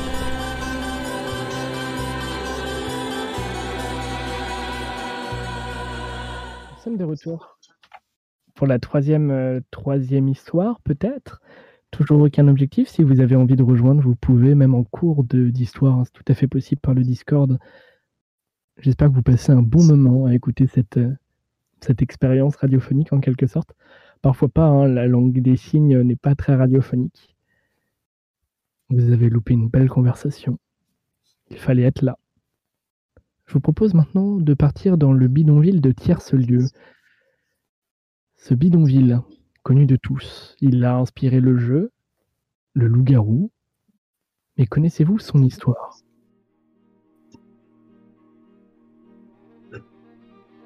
Moi, je veux bien qu'on me la raconte, Père Castor. Euh, pardon. De ma plus belle barbe, je peux vous guider vers la voie, vers la genèse, dans ce bidonville, où les habitants vivaient dans un pneu. Parfois, lorsque c'était le luxe, il y en avait même deux. Alors là, on disait que c'était vraiment un château. hein.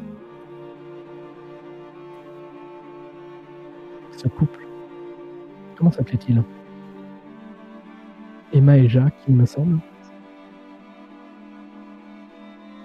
Vous les connaissez tous dans le village. C'était celui, plutôt ceux qui nous racontaient des histoires en nous donnant une tarte. Enfin, une part de tarte.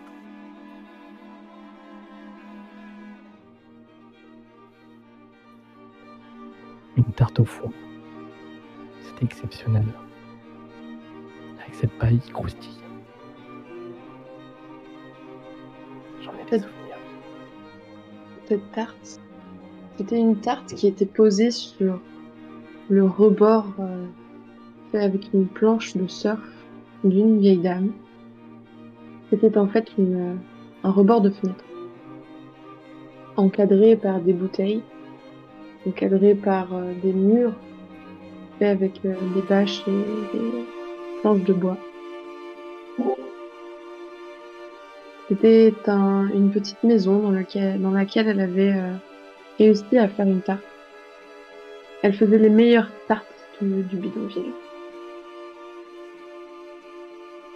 C'était une tarte qui était croustillante, fondante, moelleuse, qui avait beaucoup de goût. Et cette femme aussi, elle avait du goût. Elle avait du goût pour euh, les hommes, les femmes et les animaux. Oh mon Dieu.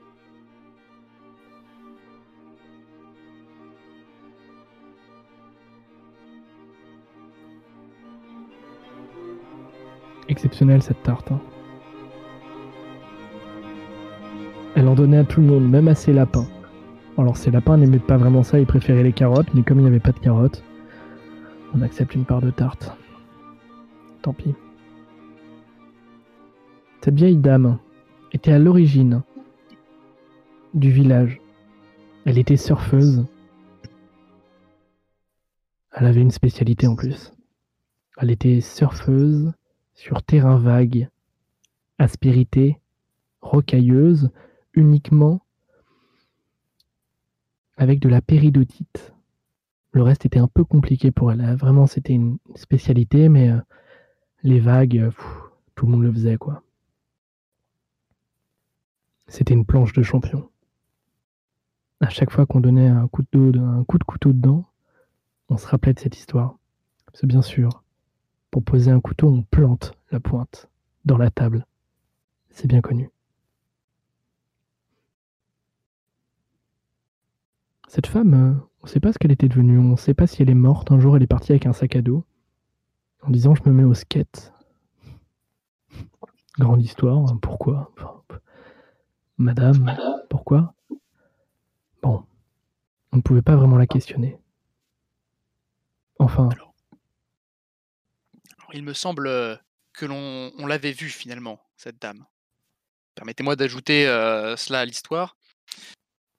Elle était partie un jour, on ne sait trop pour quelle raison. Et puis, on l'avait retrouvée, comme ça, loin de chez elle, nue, tout à fait, à la gare du Nord, en fait.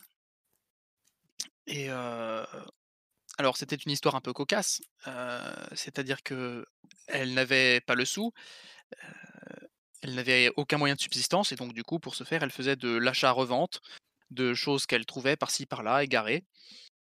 Vous savez, gare du Nord, on trouve pas mal de choses. Et, en fait, c'est pas loin de pas loin de là qu'elle a fait face.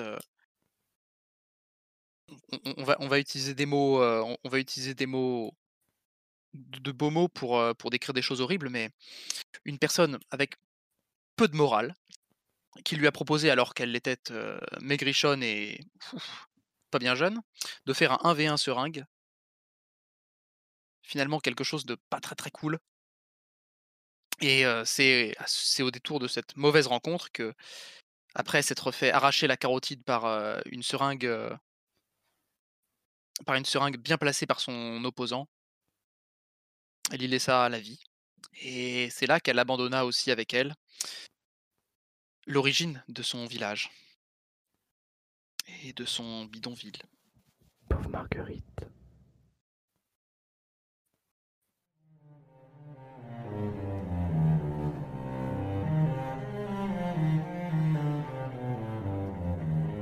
Heureusement, l'origine de son village, elle l'avait écrit peu avant sa mort, juste avant de partir. Elle l'avait laissé sur un petit bout de papier quelques notes. Mais l'assaillant, qui lui avait planté la seringue dans le cou, vola son sac à dos. Il partait en courant très très vite. Malheureusement, il prit l'avion en direction de New York. Et c'est là-bas qu'il abandonna le sac, dans un grand parc, dont on ne dira pas le nom.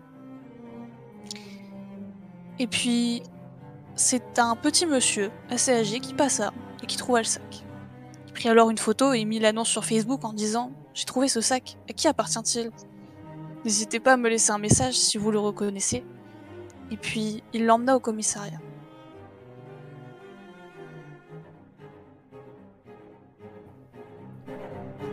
C'est un brave citoyen quand même. Enfin, il avait vidé le sac avant. euh, il avait pris les 50 000 euros. Enfin, brave citoyen, mais euh, les loyers sont durs. hein. Et les fins de mois aussi. Surtout à New York.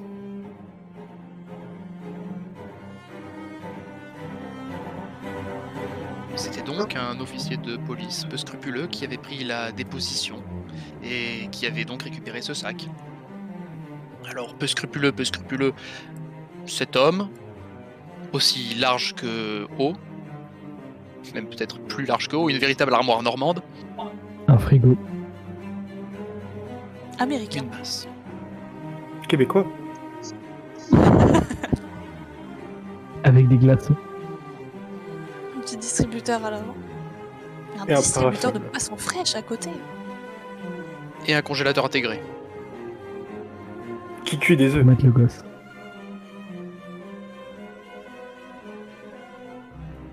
avait donc décidé de chercher à retrouver le, la personne à qui, pe- à qui appartenait ce sac. Alors après l'avoir fouillé, il, il vit assez rapidement que il ne restait ni argent, ni carte de crédit, mais il restait un indice sur son potentiel propriétaire. Quelques lettres écrites au crayon de papier sur une feuille humide qui sentait la cigarette froide et le café renversé, un T, un H, et d'autres lettres qui faisaient le mot tierce lieu, figurez-vous.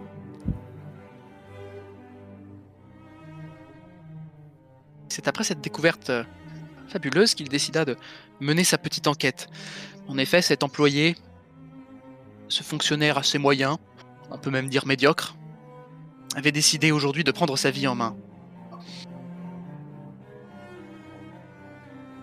Il avait décidé de laisser tomber femme, enfant, travail, obligation, de laisser tout ça derrière lui, pour finalement essayer de vivre pour une fois, pour lui, et pas pour les autres.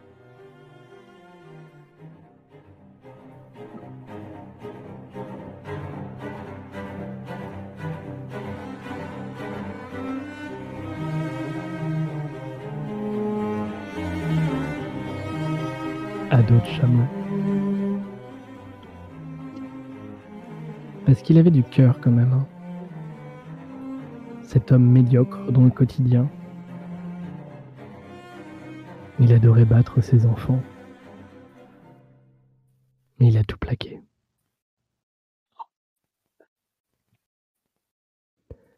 En partant donc à d'autres chameaux, il s'était dit Je vais tenter l'aventure. Oui, je vais vivre pour moi et ne rien donner aux autres. Il était un peu radin, c'est vrai, enfin, faut le dire. Un peu. Par exemple, il avait dépouillé euh, quelqu'un assis par terre avec une écuelle. Il savait pas trop ce que c'était hein, dans son village, il n'y avait pas ça. Il l'avait dépouillé, on laisse pas de la monnaie par terre, c'est du gâchis, quoi. eh, il y en a qui mangent pas leur faim, hein.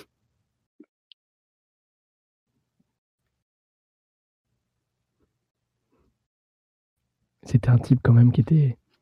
Même s'il était radin avec l'argent, il pouvait donner euh, ses quignons de pain aux gens. C'est un geste d'amitié comme un autre. Il était à la quête de ce, de ce nom-là, Tierce-Lieu, Tiers, quelque chose. Oh, il connaissait un petit village qui faisait des rasoirs, Thierrissard, quelque chose dans le genre. Bon, il s'est dit Tierce-Lieu, ça doit pas être loin. À près deux heures de route. Je vais voir la tante avant. Après la grand-mère. On reste une heure, on boit le café. On se dit au revoir une fois, donc une fois dans la cuisine, une fois sur le palier de la porte, une fois devant la voiture, enfin devant le chameau, puis une fois euh, avec la main sur le chameau. Faut démarrer vite, sinon là c'est fini. On reste encore une heure. Bon, bon, bon, bon. Pour oh, un an et demi, j'y serai. Ça va. Il était parti pour cette aventure. Une aventure qui lui était guidée par quelques lettres. Il savait pas vraiment lire en plus, c'est son fils qui lui a lu. Un peu compliqué. Bon. Il avait l'information. Il avait fait son sac. Avec dedans Un lama.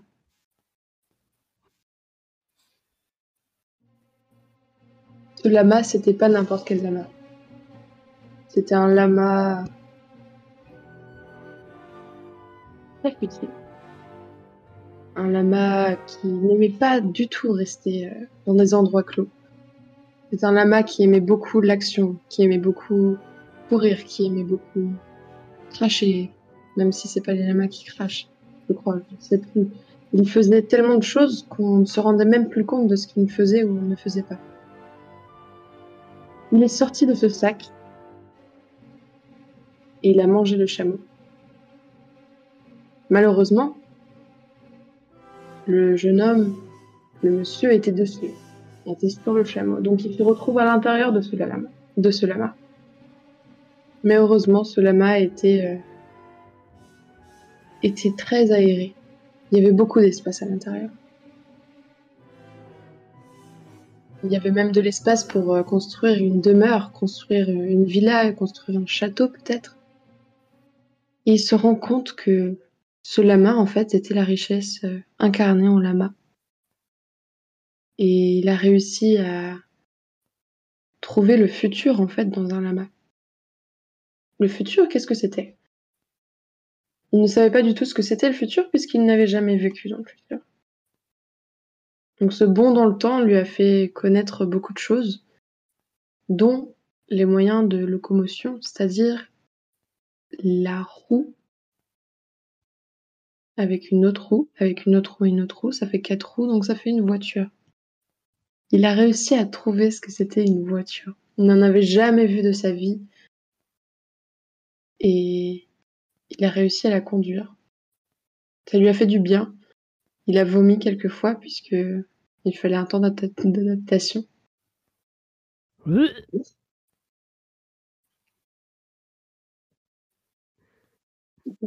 C'était un très petit vomi, mais très intense pour lui. Puisqu'il n'avait jamais vomi. Il n'avait jamais vomi de sa vie avant. Ça lui a fait du bien.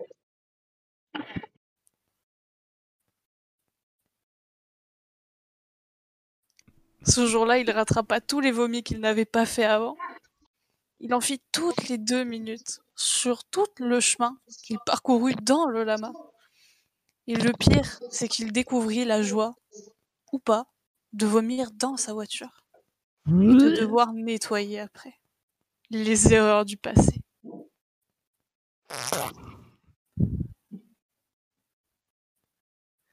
Et il ne fit pas que vomir, visiblement. Auditivement. Auditivement. Olfactivement également. Olfactivement, oui. Dans tous les sens du terme. Vous voyez le jeu de mots. Il sentait les... Le plus rassurant, c'est qu'il n'y avait personne d'autre à l'intérieur de ce lama, à part lui et le dromadaire. Malheureusement, suite à tous ces événements euh, fâcheux, pouvons le dire, le dromadaire mourra.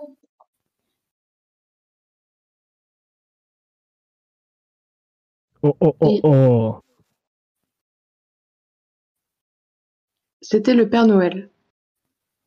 Le Père Noël radio. Le Père Noël... Non, pas radio. Mauvais terme. Le Père Noël robot. Il est passé au-dessus euh, de ce lama qui était en fait peut-être un dromadaire, peut-être un... On ne sait même plus quel animal c'était finalement puisqu'il est mort. Il était en fait en décomposition. Tout le monde était mort en fait. Toute la terre était morte et il ne restait plus rien. Sauf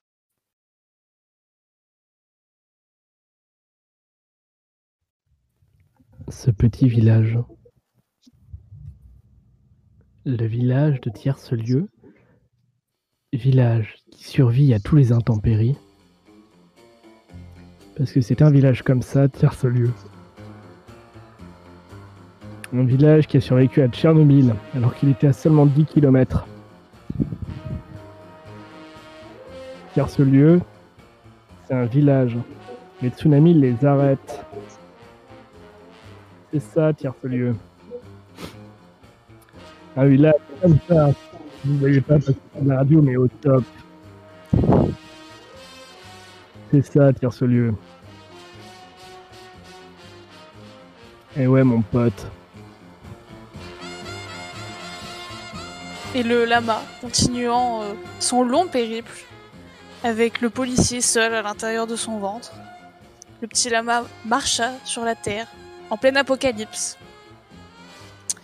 Et puis le monsieur aussi dans son ventre marchait, le petit policier. Et il continuait de vomir, encore et encore. Et à un moment, il vomit ça, très beaucoup. Il eut beaucoup de mal, il n'avait plus rien dans le ventre. C'est à ce moment-là qu'il arriva dans le foie du lama. Et il tomba sur deux cadavres. C'était celui de Emma et son frère. Qui étaient là. Et ainsi, il vit un panneau au loin. Fait avec une corde et une planche de bois. Avec marqué tierce lieu. Et c'est là que Tika qu'il était au bon endroit. Peut-être dans le tiers-monde, du coup.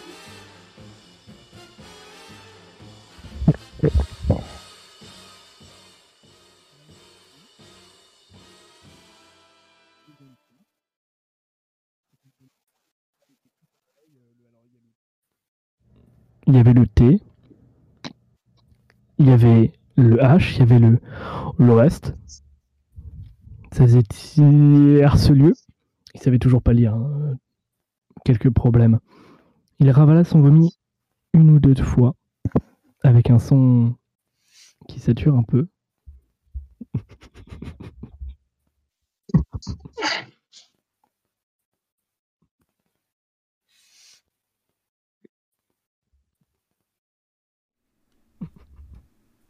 Il ne pouvait pas. Terrible.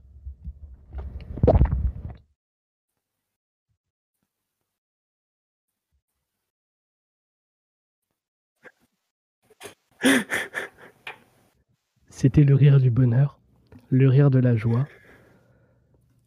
Il n'en pouvait plus, c'était que du plaisir. Il avait un peu faim aussi. Ça pèse de vomir autant. Mais comme c'était dans des bidonvilles, il n'y avait plus grand chose à manger. Autour de lui, il ne restait que pneus, cordes et cadavres. Le choix est vite fait, j'ai envie de vous dire. Les pneus. Bien sûr, Bien sûr.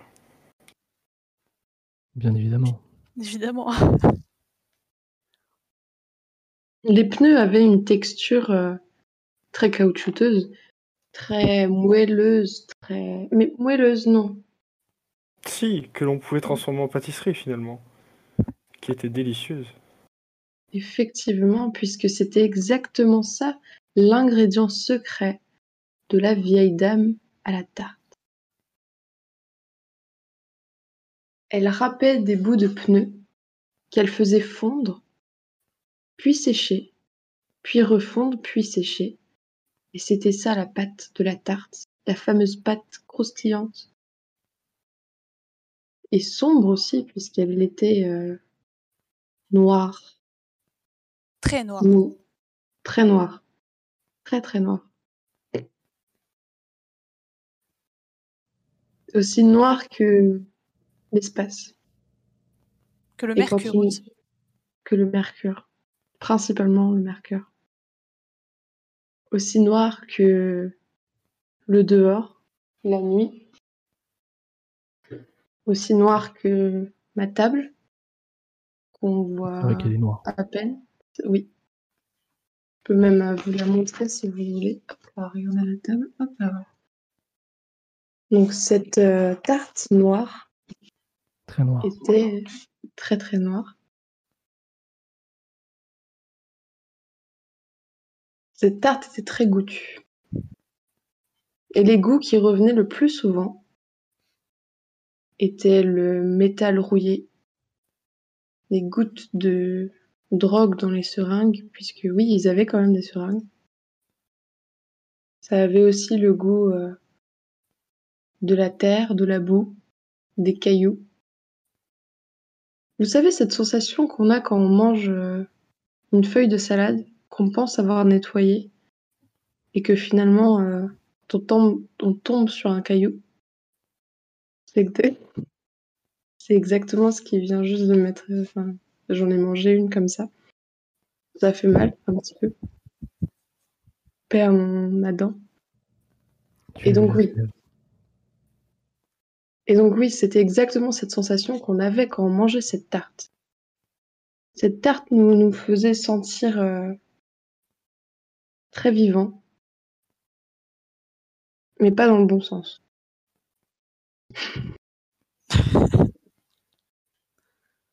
C'est-à-dire, C'est-à-dire, euh, bah, quand on chiait, c'était pas de la merde euh, marron. C'était de la merde noire. Très noire. Très noire. Très très noire. Il y en avait partout de la merde dans les bidonvilles, puisque les tartes faisaient tellement euh, envie aux gens qu'ils en mangeaient beaucoup, beaucoup, beaucoup. Et finalement, en fait, cette tarte euh, était très indigeste. Et malheureusement, euh, les gens en abusaient, et elle aussi. Cette tarte était, devenue l'objet principal des discussions que les gens faisaient à la radio plus tard dans le futur. Ils en parlaient beaucoup. Mais on n'en disait que très peu.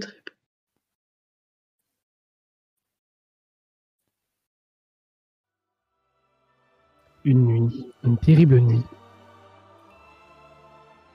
Alors que le village dormait, que Cupidon s'était réveillé, qu'il avait décelé un couple. Que la sorcière, qui apparaîtra normalement plus tard, avait laissé donc sa place à la voyante. Elle ne connaissait pas vraiment son rôle, parfois elle était voyante, parfois sorcière, ça dépendait.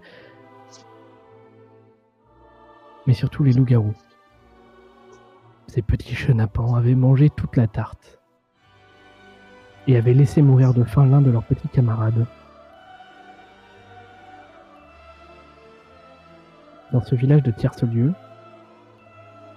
était né un jeu qui n'en était pas un, la dure réalité de la rue. La dure réalité du bidonville de tiers-lieu que l'on connaît tous.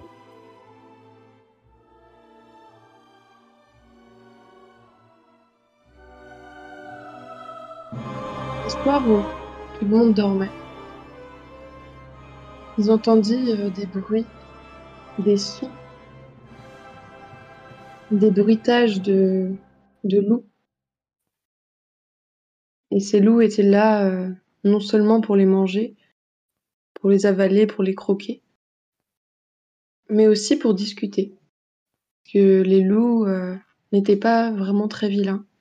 Ils voulaient juste de l'attention et de et ils en avaient marre euh, des des mensonges peut-être. Pas d'amalgame. Quand puis-je? Pas d'amalgame. Effectivement. Nous sommes des loups en colère. Vous êtes en colère? Pourquoi vous êtes Pourquoi êtes-vous en colère? Je suis un homme en colère. Et plutôt un loup en colère. Vous êtes en colère. Est-ce que je peux faire quelque chose pour y remédier?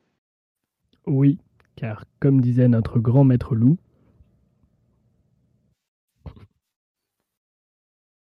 Euh, euh, voilà. D'accord. Nous Super. sommes en colère. Vous êtes en colère. 25% de nos loups se suicident. C'est un pari sur l'avenir. On a oublié de préciser que c'était des loups avec des gilets jaunes.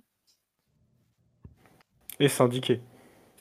Toujours. Nous sommes en colère. Vous êtes en colère. Mais pourquoi êtes-vous en colère? C'est un pari sur l'avenir.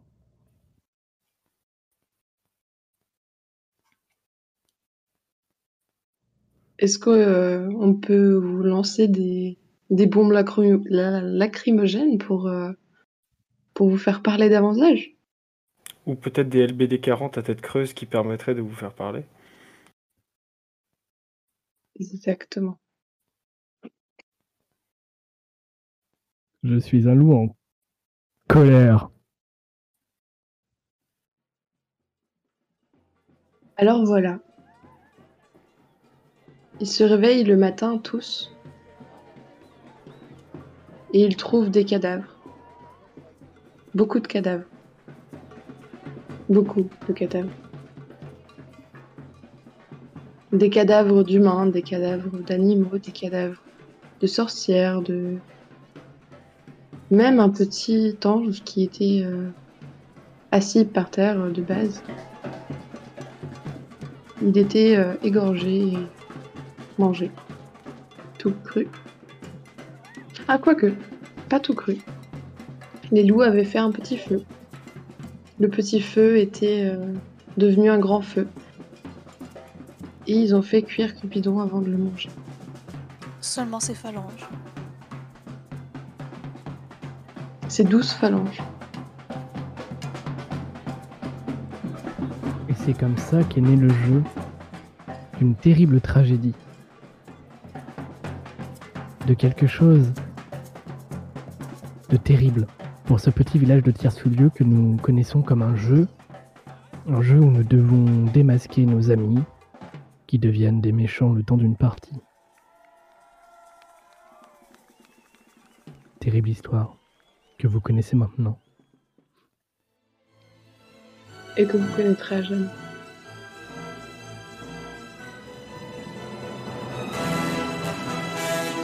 Grâce à Votre radio vagabond. 21h-23h. Tous les lundis. France Culture. Bonsoir. Bienvenue sur France Culture. Merci, merci d'avoir euh, participé à ce jeu, à cette déconstruction de la radio. Ça a été un plaisir pour vous? Vous avez passé un bon moment? Oui. C'est vrai? Un réel plaisir. Trop bien, Vous reviendrez pour euh, une émission peut-être moins conceptuelle? Ah oui. avec plaisir. Tout autant conceptuel ou autre? Oui. Pour tout. Ça tout le temps. C'est super chouette. On ne part plus. Et ben merci à vous. Je tiens à remercier aussi Charles. Charles Oui, qui plaisir. sera assuré jusqu'au bout, mais comme d'habitude. hein. Mais là, vraiment dans un défi euh, de création radiophonique. Merci à toi et puis euh, merci à tous les auditeurs qui, qui écouteront cette émission, qui écouteront euh, cette expérimentation. Une aventure qui vaut la peine de- d'exister, je pense. Nous nous retrouverons pour d'autres émissions. toutes différentes. Car c'est la grande force de, de. Merci à toi Nanel, merci à toi Rhiannon, merci à toi Tanguy, merci à toi Théo. Merci à Charles, à tout bientôt sur les ondes de Carpe Diem. Le premier